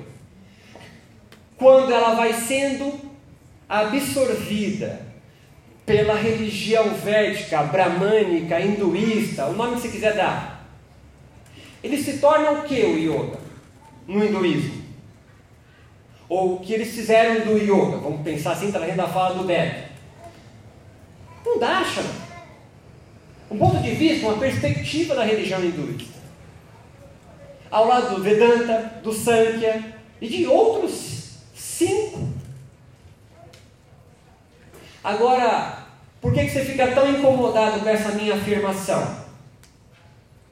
que na minha banca de mestrado, na de doutorado, apresentação do meu pós-doc, todo mundo faz a mesma pergunta para mim. Quem não é do departamento, óbvio. Por que você chama yoga de religião? Porque nós estamos no período moderno. E no período moderno, desde a Revolução Francesa, não sou historiador, historiador aqui pode bater, vou fazer um resumaço da oitava série. Você vai acabar, dando aquelas pausinhas para dar aquela respirada você, você vai romper, você vai romper o governo, o Estado, com a igreja. Igreja não pensa católica. Dos sacerdotes. O Estado e a igreja não mais se juntam. Na sociologia a gente vai chamar isso de processo de secularização. O Brasil é um país laico.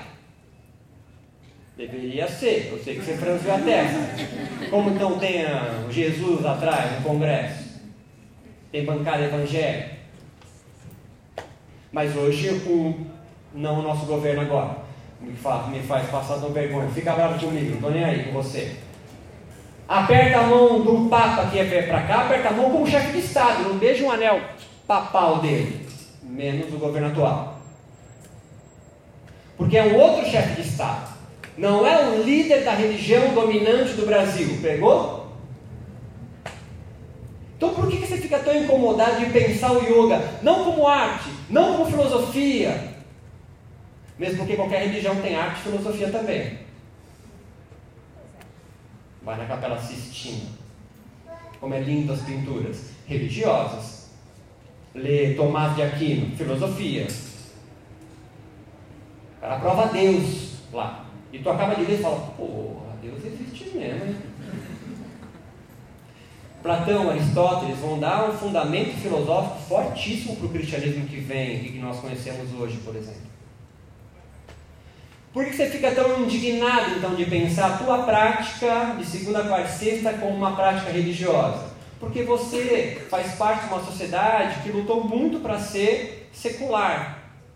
E junto com a secularização, Cada habitante dessas sociedades laicas ganhar o direito de rezar para quem quiser. E o final da fala da, da professora Lilian foi fundamental. Quer dizer, eu vivo numa sociedade que é ateia, ateísta, e, e, e, ela não falou isso, mas é, fica bravo com quem acredita em Deus e está na academia. Eu sei que você não falou isso, mas eu estou falando, eu não estou lá.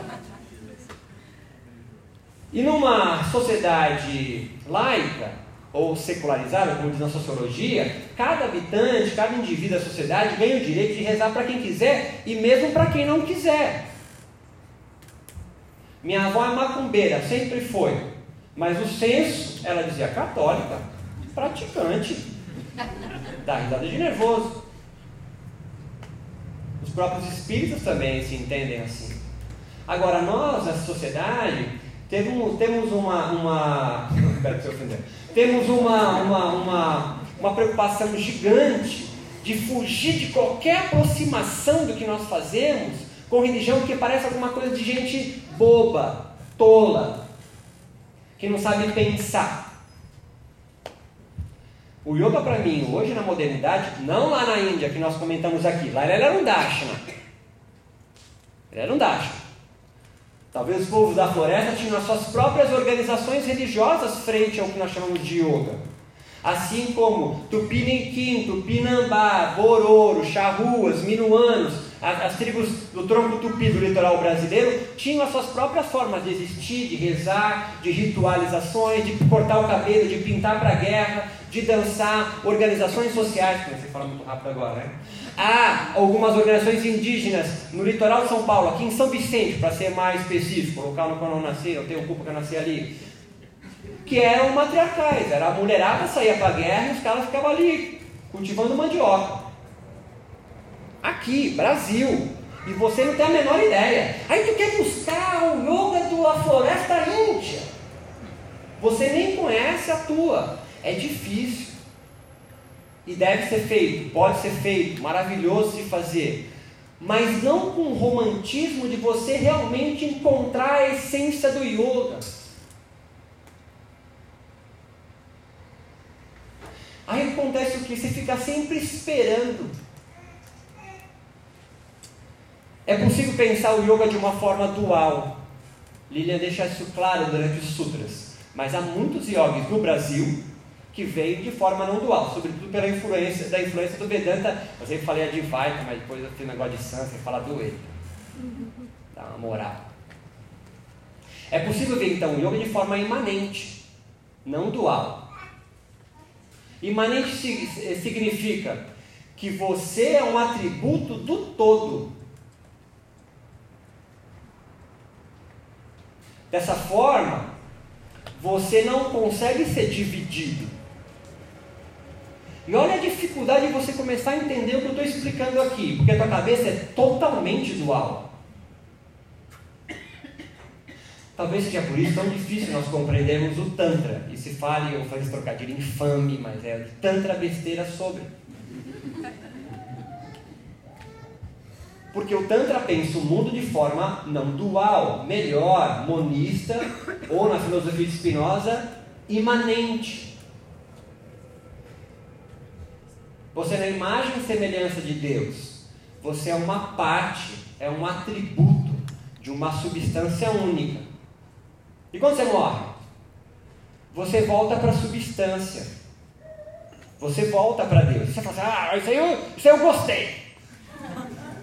Mas entenda, se você gostou disso, não tem reencarnação, filho. Porque tu volta para o todo. Nada em você fica, sobra ser bem menos filosófico. E aí você começa a dar um nó no seu cérebro. Peraí, não sobra nada? Numa percepção, uma perspectiva filosófica imanente, você é uma parte. Talvez aí venha o início da fala do Beto, que quando alguém tenta entender o que é o yoga, o mestre fala, net, net, não, não, não é isso, não é isso, não é isso, é isso. Porque você, quando tenta descrever, você, tenta, você, tenta, você descreve uma parte e você é o todo. E a sua cara de indignação, de ponto de interrogação, faz a, o que eu estou dizendo ser mais compreensível ainda, porque é uma sociedade dual. A gente pensa, por mais que a Lilian pense, ah, todo mundo é ateísta, ateísta, ateísta, mas a maioria dos ateístas, professora, usam a ciência como fundamento da sua fé. Ateísta, ateísta mesmo, ateísta, não Dawkins, ateísta, e realmente meu, nada. Não vai usar o fundamento assim, a ciência comprova. Eu já falei isso, a ciência não comprova nada, a ciência não foi feita para comprovar, nem para explicar o mundo. Ela demonstra a possibilidade do objeto que, que ela está estudando, que é só um recorte, talvez voltar a vir acontecer nas mesmas condições que ela está estudando. Aqui é grupo controle, vai meditar. Aqui é grupo controle, vai ficar só sentadinho aí e não vai meditar. Eu pego sangue, suor ou lágrima de você, uma gotinha e meço. Vejo quanto metabólico de alguma coisa tem em você. Esse aqui é o grupo meditativo. Vamos meditar meia hora, você ficar de Big Brother, brincando de Facebook. Aí eu comparo quanto de dopamina, sei lá, cansa essa besteira que eu já estudei. Está em vocês e quanto vem em vocês depois da meditação? Olha, aumentou não sei quanto aqui. Ah, então a ciência comprova que serotonina, dopamina é mais secretada em meditação. Não, ela só demonstrou que o grupo controle que eu fiz aqui no Sesc Pinheiro, quarta-feira, nesse horário, fez isso. Não é um artigo científico que comprova alguma coisa. Olha quanta coisa você já falou que existia e não. Por exemplo, é, é a minha educação física, peço desculpas. É, pode comer ovo, não pode comer ovo, agora é só a gema, agora é água clara, convencendo você que tem que fazer jejum intermitente hoje, e tu faz. Tu é vegetariano, mas toma BCA. Olha, não entendeu BCA? É a ciência também constrói narrativas de mundo, é isso que eu quero dizer. Eu vou amarrando aqui o que eu quero, eu quero dizer para vocês. As religiões, elas são pautadas sempre na experiência de alguém, uma experiência transcendente, de um ou de vários, mas em geral de um. Pense em JC, seu Jesus. Pense em Mohammed, Maomé. Pense em Siddhartha. É a experiência de um cara, de um, talvez um lugar transcendente, uma outra geografia, geografia religiosa, sutil, espiritual, que vocês mais ficam menos bravos comigo quando eu falo espiritual. Muda o religioso para o espiritual. Tá? Se essa experiência que esse cara teve na floresta, na montanha, na caverna, ou numa sala com ar-condicionado, fizer sentido para um grupo de pessoas, vai se formar a segunda coisa que é característica de uma religião, a sua comunidade. Pensa no Prembaba, não vai longe, tá? Vocês não Vivekananda, não vai longe. Ele tem uma experiência transcendente, não estou sendo sarcástico, tá? Não estou sendo sarcástico. Prembaba tem uma experiência transcendente e fala: Eu me liguei qual é que é. Colocou a bola no peito, colocou no pé e falou: Vem comigo que eu te guio. É isso que os mestres fazem. Uma comunidade ouve ele e entende o que ele está falando com sentido a gente chama de filosofia de ética, e vão então começar a transcrever a fala dele, se não for ele mesmo. É a terceira predicada de uma religião, são as escrituras, transmissão oral ou escrita. E a última são as práticas, a liturgia, para que a comunidade e outros voltem até a experiência. E aí se legitima a membrana que circula uma dada religião. Como nós vemos uma sociedade que é secular e privatizada religiosamente, ou seja, você pode crer no que você quiser, existe uma pluralidade de religiões. Numa Índia antiga, no qual é o hinduísmo, ou o brahmanismo, ou os velhos, sei lá, que domina o que você pode crer, qualquer linha de fuga disso vai ser domesticado. Transforma em Darshana, faça uma interpretação védica do seu blá, da floresta. Mas se a linha de fuga for muito forte, tipo o Siddhartha Gautama, o budismo, e o cara não conseguir colocar no cabresto da religião dominante, o que, que ele faz? Expulsa, brother. Vai em Ouro Preto. Tem a religião, tem a igreja dos negros, é uma igreja de pedra. Construída em cima onde era um terreiro de afro, não era nem candomblé nem umbanda, era o que era no início. Vocês vão cultuar o meu Deus. E vão construir aqui uma igreja na, na arquitetura e na arte que cabe à religião dominante da sociedade. Estão me acompanhando, não? Não faz igual indiano, que assim que eu não sei o que é. Os negros vão construir porque são obrigados, são escravizados. Mas o que, que eles riscam na porta da igreja? Risquechu, meu filho. Que está na tronqueira de qualquer terreno de umbanda e candomblé. E quem é a principal divindade? Oxalá, representado como? Tu que é macumbeiro? É Jesus, filho, loirão de olho azul. O yoga, ou o que nós entendemos como yoga antigo, da floresta, perdido, sei lá, foi entrando em contato com a religião dominante e sendo dominado e submetido a ele, assim como me cita aí, quem é o Deus da religião dos tupis guaranis? É Tupã. É? é? Tupã. É o que te ensinaram.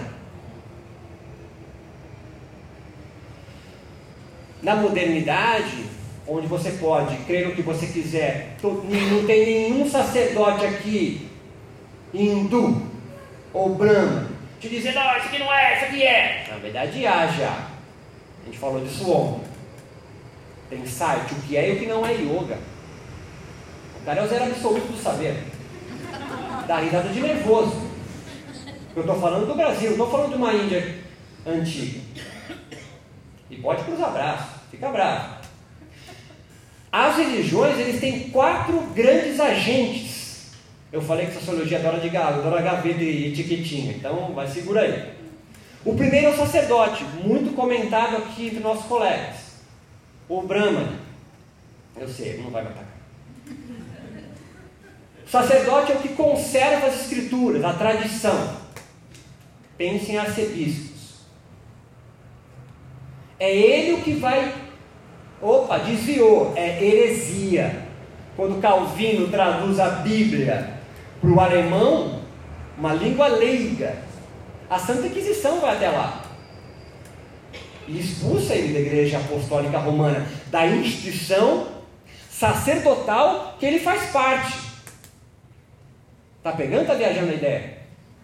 E aí ele sai e vai fazer o que, Lutero e Calvino? Vai protestar contra a posição da instituição religiosa dominante e vai construir uma nova religião, porque vai se juntar pessoas que entenderam a proposta dele, novos textos e novos ritos, chama protestantismo. Por isso que todo evangelho tem a Bíblia aqui embaixo do braço, cheio de post-it. Porque o cara realmente troca uma ideia com o texto. Não é igual católica, minha mãe estava aberta a Bíblia, cheia de pó na mesma, sempre no mesmo versículo.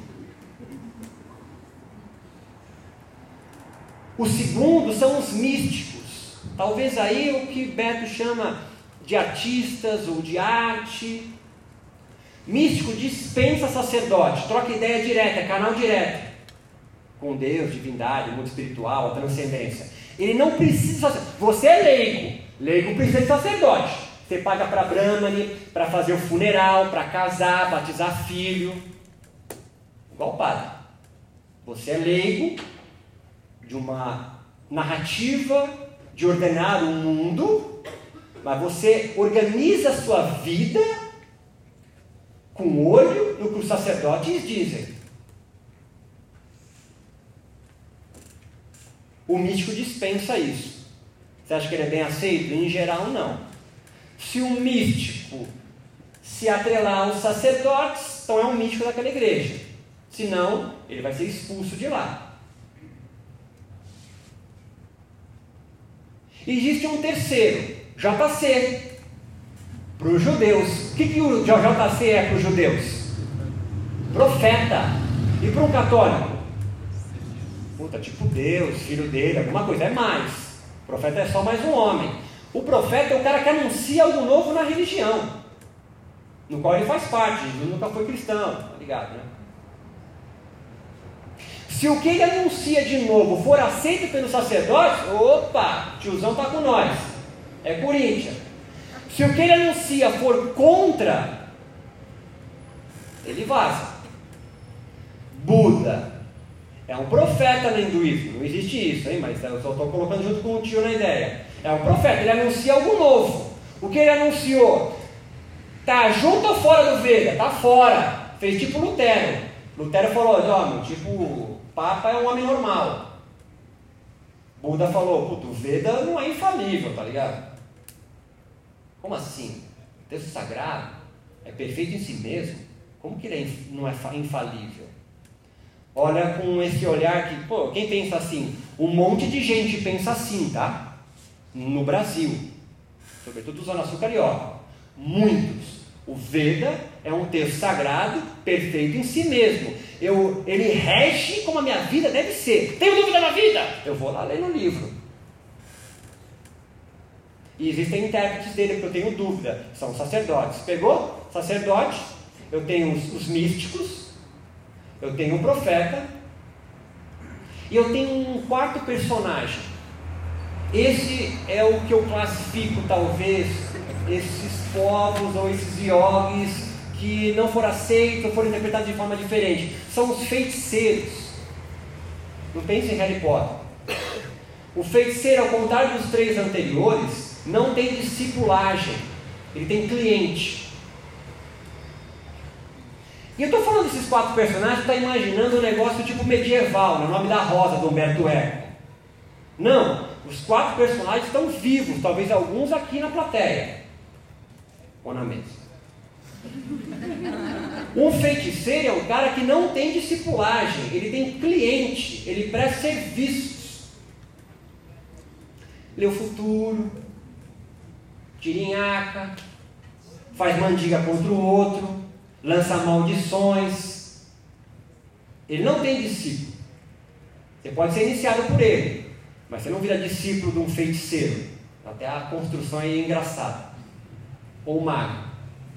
Muitas descrições que a gente tem pela história do yoga, sobretudo nos Vedas, nesse início aí, Eliade é um cara que conta muito dessas histórias também, se assimilam muito mais ou a místico, um cara que dispensa sacerdote, faz a transcendência direto, e feiticeiro, do que um sacerdote, alguém que preza as escrituras, porque não sobrou nada, ou foram censuradas, tipo, entre aspas, queimadas por sacerdotes, né?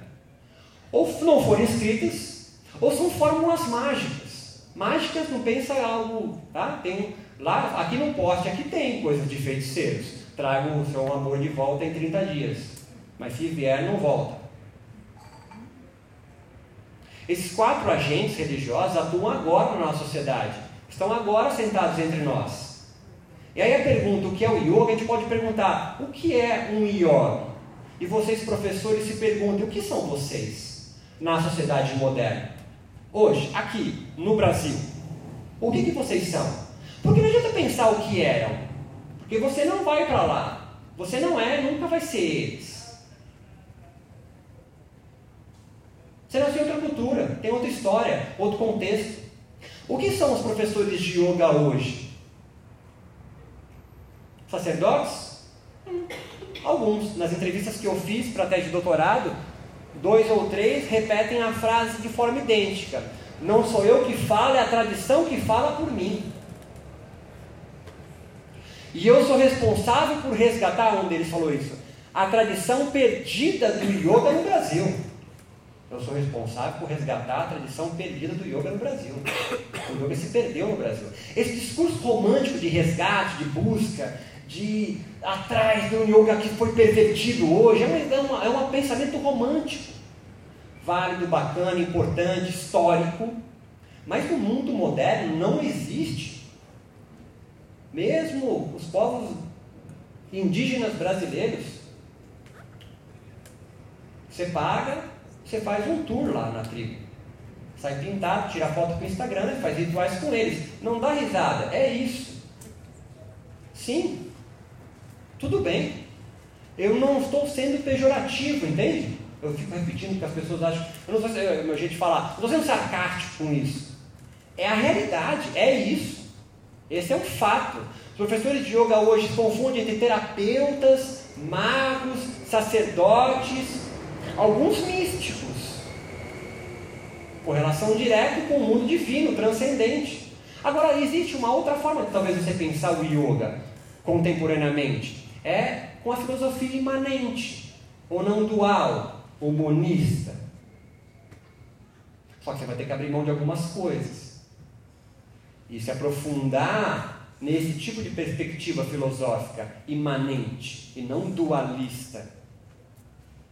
Ah, o corpo é um meio para. Isso é uma perspectiva dual. E tudo bem. E eu amarro aqui, eu juro. Se a ideia do yoga, então, é o, é o alcance de samadhi, mas a pergunta ainda continua: para que o samadhi? What the hell? Para que eu quero o samadhi? Se não é para acabar com a minha ignorância, a vidya. E ignorância do quê? Do sofrimento no qual eu vivo. Porque se você é um cristão, e você fala assim, por que, eu sofro? Simples. A felicidade não está aqui, está no outro mundo. Aqui é um lugar de sofrimento. Você é mais semelhança de Deus. Você vai sofrer. Você é um pecador. Se você é imanentista ou não dual, é perfeito em si mesmo, porra, por que, que tu sofre? Eu já sou perfeito em mim mesmo, sou maravilhoso, lindo, espetacular, tenho um livro que é perfeito em si mesmo também, que rege a minha vida. É, eu estou sofrendo, porque você é ignorante, está em a vítima. Samadhi então te faz então você encontrar viver certo discernimento espiritual ou um discernimento sobre si mesmo, uma alteridade.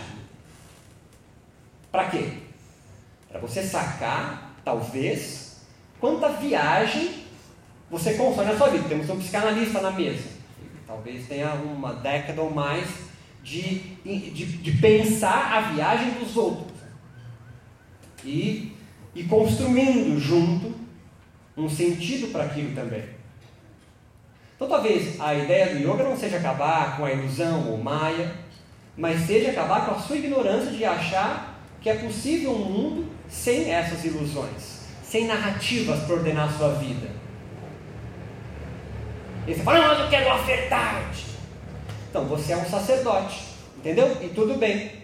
Você é detentor de uma verdade ou um buscador da verdade. Outro nome é peregrino. Está sempre indo em algum lugar para encontrar essa verdade. Enquanto, de uma forma não dual de pensar, você não tem que ir para nenhum lugar. qual a prática herética, a prática está errada, a prática não sei o quê, está te trazendo essa perspectiva sobre si mesmo, essa alteridade, está, está fazendo yoga como? Aí você inventa o seu. Ah, mas não pode inventar, porque pequeno fascista agindo em você. Você sabe qual é que é então, né? Você sabe qual é que é. Porque se você critica o outro sobre o yoga que ele pratica, ou criou, ah, você sabe qual é, né? Não, eu não sei. Então, como é você pode me criticar? Eu só sei que isso não é net-net. É a super filosofia, né? Porque qual que é a saída então? Obrigado pela paciência de vocês. Ninguém veio aqui para facilitar a tua vida, não. Obrigada.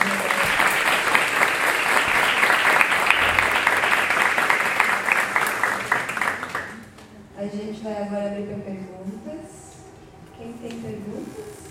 Então a gente vai recolher algumas perguntas, tá bom? Depois respondemos em bloco.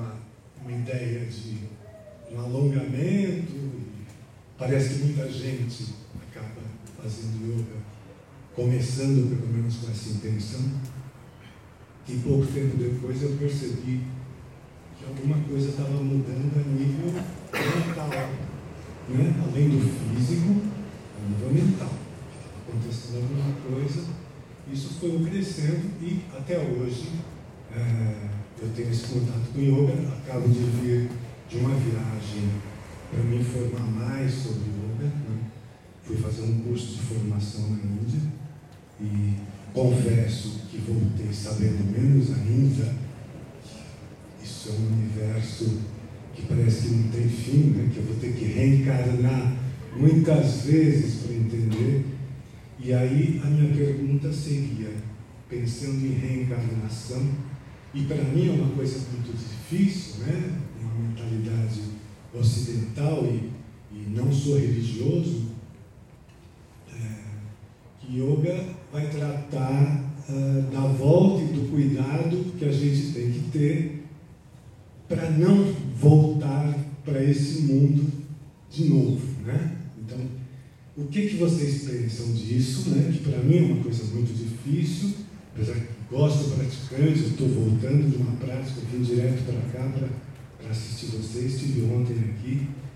É, então essa seria uma questão que é difícil ter respostas sobre isso, né? Eu, às vezes eu faço essas perguntas para as pessoas e é difícil. Uma outra coisa sobre Samadhi, que a gente falou sobre Samadhi, e eu acho que o meu objetivo, talvez pessoal, não seja chegar no Samadhi, porque eu acho que está muito distante da minha realidade. Mas eu queria saber se algum de vocês já teve esse momento de Samadhi, e se nesse momento, né, é, que parece que Buda teve e voltou né, para passar os ensinamentos para os discípulos, tudo, ele consegue voltar, e se nesse momento que a gente, que é um momento de eliminar, e aí eu vou usar a sua, que eu acho maravilhosa, né? a supressão dos movimentos da consciência. É assim que você define, né, Brito Nirodha.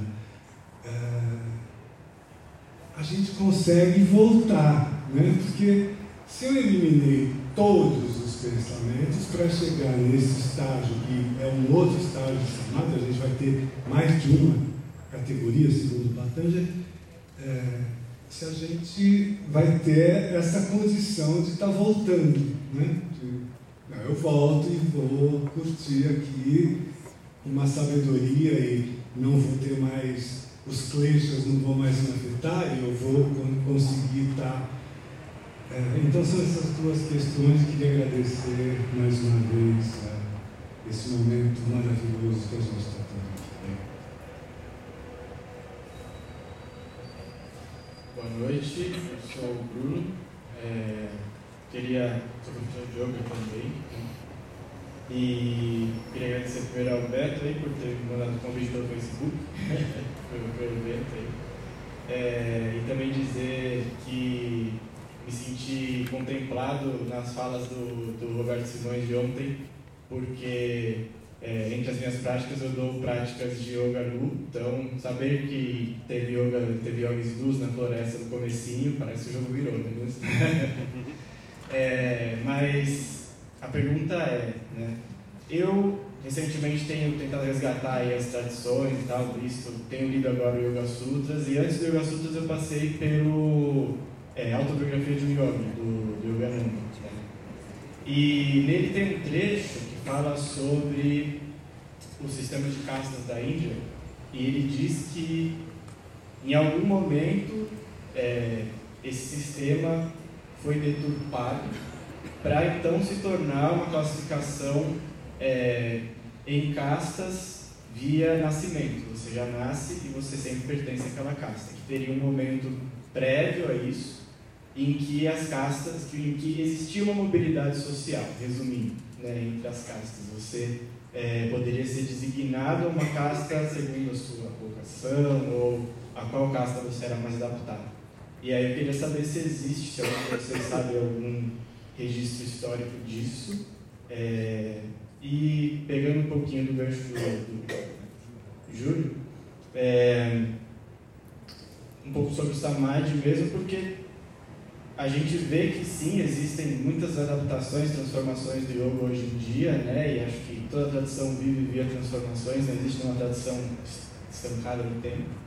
É, mas que, apesar disso, o yoga sobreviveu e tem sobrevivido até aqui, acredito eu, porque algum ponto em comum existe, né? é, eu percebo esse ponto como esse ponto focal como o samadhi, né? É, como essa experiência que, ao meu entender também, é algo é, relativo a um absoluto, a algo que está além das interpretações. É, e aí queria saber de vocês, enfim, se vocês é, concordam com isso, discordam, podem adicionar.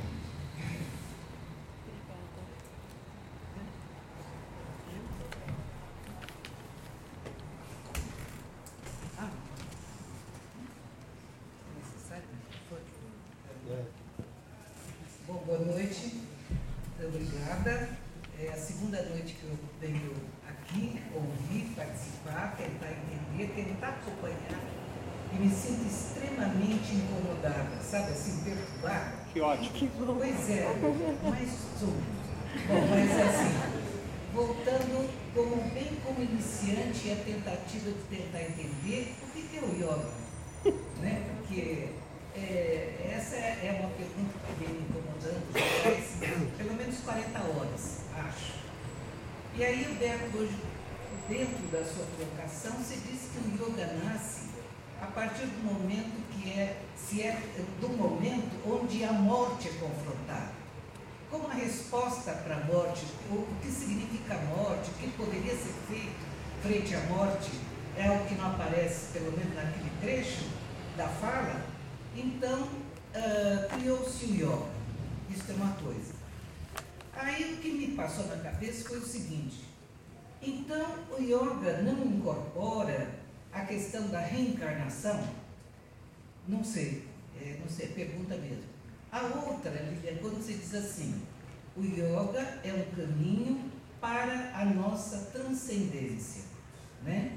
De forma simples e muito ampla, porque, no meu entendimento, nós estamos num caminho de melhor qualificar o ser humano.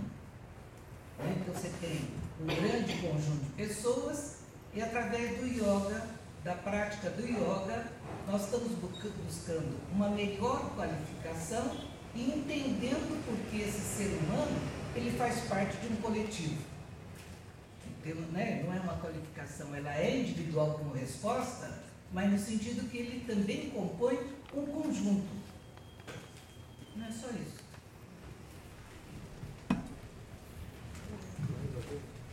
Tem mais alguma?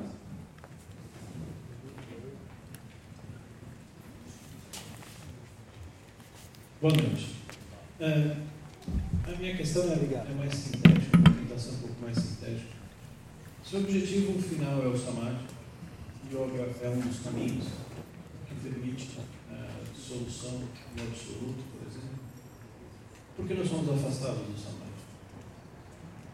Eu posso, eu, quando eu falo isso, eu não pergunto em termos de distância. Eu posso estar muito próximo do samadhi e ter pequenos samadhis.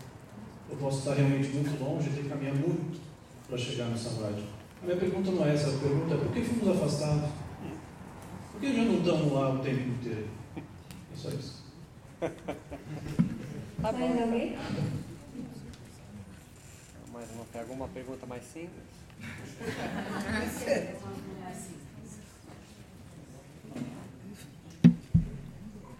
Boa noite. Eu não sei se é a pergunta mais simples, mas uh, a minha interpretação foi Uh, eu vim aqui para descobrir o que é yoga. E eu estou saindo com a sensação de que eu não sei, não estou nem próximo, eu não sei, e quem eu achava que mais poderia saber são os, os estudiosos, e que eles também estão à procura. Será que isso não é realmente aquilo que a gente vê? É, o yoga é construído na maneira em que vamos vivendo, tentando descobrir, e que isso aqui já é o yoga com algum outro nome que a gente não sabe?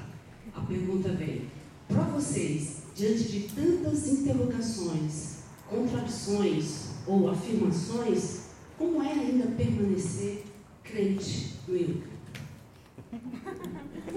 Muito bom. Muito bom. Foi a melhor pergunta. Obrigada. Então a gente vai começar agora as respostas, tá bom? Lili, você começa? Estou ansiosa aqui para falar. Bom, gente, é, eu vou falar, eu vou falar de Samadhi. Eu nem lembro direito de todas as perguntas. A questão dos, dos varnas, né? A gente, é, eles chamam de cascas. O próprio Mircea Eliade vai chamar de cascas, mas na verdade são varnas, né? As cascas estão dentro desses quatro varnas. Então, existem quatro varnas e milhares de cascas.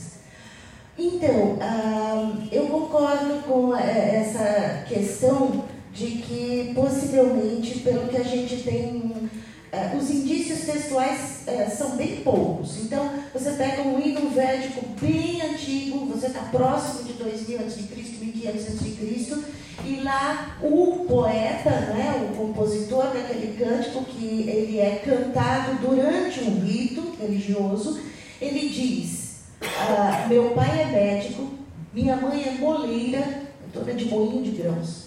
E eu sou um poeta, né? Um, a palavra Urshi, né? é um, um sábio poeta.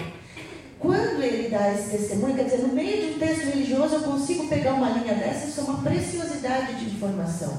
Né? Então, a pessoa, ela seria Brahmani, ou, né, que é o sacerdote, ou professor, ou juiz, qualquer um que use a boca, a palavra, né? eles são Brahmani. Ah, ou então um kshatriya, que é o, o, guerreiro, né, um defensor, ou um vaishya, que é um comerciante ou um produtor né, rural, e um shudra, que seria um empregado dos demais. Né? É, eles tinham isso como tendências de personalidade. Então, realmente, se houvesse nessa Índia muito antiga uma criança com um pendor para o conhecimento verbal e tudo mais, Talvez essa criança fosse encaminhada para aprender a ser sacerdote, mesmo que não fosse filho de sacerdote. Mas a partir do, dos Dharma Shastras, né, dos códigos do Dharma, é, a condição da pessoa passa a ser Jati, que é nascimento, condição de nascimento. Então, a partir daí, ah, você constrói uma marra social que é um verdadeiro flagelo, né? porque você condena todos os descendentes ah, por um lado, eh, tudo tem lado bom e lado ruim, né? impressionante. Mas, enfim, o lado positivo disso é que na Índia, mais do que em outros lugares, você tem profissões que são herdadas há várias gerações, portanto, você tem grandes especialistas. Né? Então, você tem pessoas extremamente ah, ah, esmeradas na sua arte ou na sua. Né? porque trazem de gerações atrás. As pessoas que fazem as esculturas, por exemplo, em mármore, na região de Agra, do Taj Mahal, eles são netos dos que construíram o Taj Mahal. Então, por causa da caça. Olha que coisa, eles continuam fazendo o mesmo trabalho. Bom, então essa mobilidade sim de fato existia. E se você for no texto da Bhagavad Gita, você vai ver que uh, Brahmani, Kshatriya, Vaishya são uh, uh, tipos de personalidade de pendor, de vocação. Agora, eu quero falar de Samadhi, né? Então, é, no meu caso, é, eu naquelas gavetas eu sou um místico, tá? Eu sou um místico, graças a Deus. então, falando de Samadhi, eu quase morri umas três vezes na vida, mas as duas primeiras vezes eu era bebê, então é só testemunho dos outros. Mas a terceira vez, que eu tinha vinte e poucos anos, eu tive uma EQM, né, uma experiência de quase morte. Eu morri, eu comecei a atravessar e me puxaram de volta para o corpo. Foi um momento de tristeza profunda voltar para o corpo, porque a liberdade de estar sem ele é indescritível. Né? Ah, agora, Samadhi. Eu sou discípula de um guru, de uma linhagem, né? então nós temos as nossas práticas. Como eu disse já, reitero, eu sou uma capa de discípula. Né? É, eu fui num centro espírita e o espírito me chamou de. Uh, ele olhou para mim, né, o espírito incorporado, e falou: Você que é a filha desmiolada do cabeludo? O cabeludo é do guru. então os espíritos me chamavam de cabeludo. É, é, você que é a filha desmiolada, é, sou eu. Então, Apesar de desmiolada, né, ah, quando eu comecei a seguir o meu guru, eu realmente separei um lugar para meditação, comecei a realizar né, os pranayamas e tudo mais, e eu tive, é a única experiência que eu tive, eu estou com testemunho para vocês. O que, que, eu posso dizer? Eu juro que é verdade. eu tive um Jada Samadhi, que nem está na classificação de Patanjali, que é o samadhi inconsciente. Porque isso também responde à pergunta: por que, é que nós já não estamos no samadhi? Porque a mente, ou o corpo mental, digamos assim, o corpo sutil, com os seus órgãos mentais ali, memória e tudo mais, esse corpo mental ele é constituído por condicionamentos. Então, aquilo que ele repete, repete, repete, ele começa a repetir autonomamente. E aquilo de que ele se distancia, ele perde o hábito. Então, uh, o, o, esforço do yogi é trocar hábitos não é? e melhorar bons hábitos para o bem da sua saúde física emocional, para a saúde social, porque um yogi é uma boa pessoa, né? espera-se que seja uma pessoa do bem. Né? Então, existe, existe o lado obscuro da força, hein? existem yogis do mal. Né? Só você ir na literatura sânscrita você tem, seriam os feiticeiros, digamos assim. Né? São os. Uh, uh, né? Bom, enfim, voltando, a experiência foi a seguinte, e existe uma relação com a experiência de quase morte que havia acontecido uns 10 anos antes. Eu me sentei para meditar, né? E uh, lembrei das palavras do meu guru. O que importa não é a quantidade de tempo, mas a profundidade e a intensidade da prática. Né? Então, no caso daquela concentração, é, é uma meditação vedantina, portanto, você se concentra no olho espiritual e fica ali na expectativa de enxergar a luz espiritual. Bom, eu fiquei lá sentada e aí a próxima coisa que, tem, que eu tenho a dizer já, já sou eu voltando. Né? Então, eu me vi né, diante de um altar, dentro de um quarto. Antes de eu me ver, antes, porque eu estava de olho fechado, eu me percebi no meio do, de um nada, escuridão para todos os lados. Eu não tinha corpo, eu não tinha memória, eu não tinha fala, nada. Mas eu existi, eu existia nesse vazio, nessa escuridão total. E eu estava num estado de paz, de absoluto gozo, né? de, precisa de mais nada. De repente, de repente eu percebo uma gigantesca muralha sem fim de escuridão. Uma gigantesca muralha de escuridão. E aí eu abro os olhos e me vejo no quarto. A muralha de escuridão era isso aqui. E a, a consciência tinha voltado só até a cabeça, então eu não estava sentindo o corpo sentado.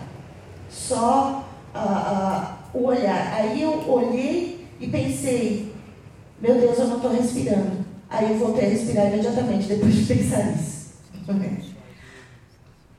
Então, é, foi eu acordando num quarto e um, uma avalanche de paz indizível sobre mim. E por alguns instantes eu não soube quem eu era, onde estava, nada. A minha memória de mim mesma, sou Lilian, estou aqui sentada, foi vindo aos poucos porque eu me esforcei, eu fiquei apavorada. E se eu não souber quem sou? Né?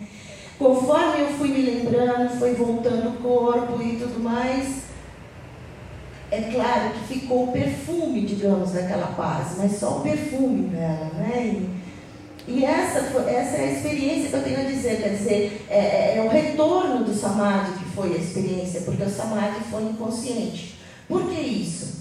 A, a, a mente está condicionada a tantas incontáveis vidas a estar apenas em três estados ou está em vigília, ou está sonhando, ou está desmaiado. Então, é um desses três estados que você vai parar, ou continua, né? Ah, ah, quando você se senta para meditar. É muito difícil, né? Ah, e aí tem essa concentração profunda. A, a relação, é, eu achei interessante a conclusão de que yoga é religião. Yoga vai ser entendido por um hindu, digamos que um hindu ao ver, uh, ao ler uma biografia de São Francisco de Assis, identificará nele um bhakta, um yogi perfeito.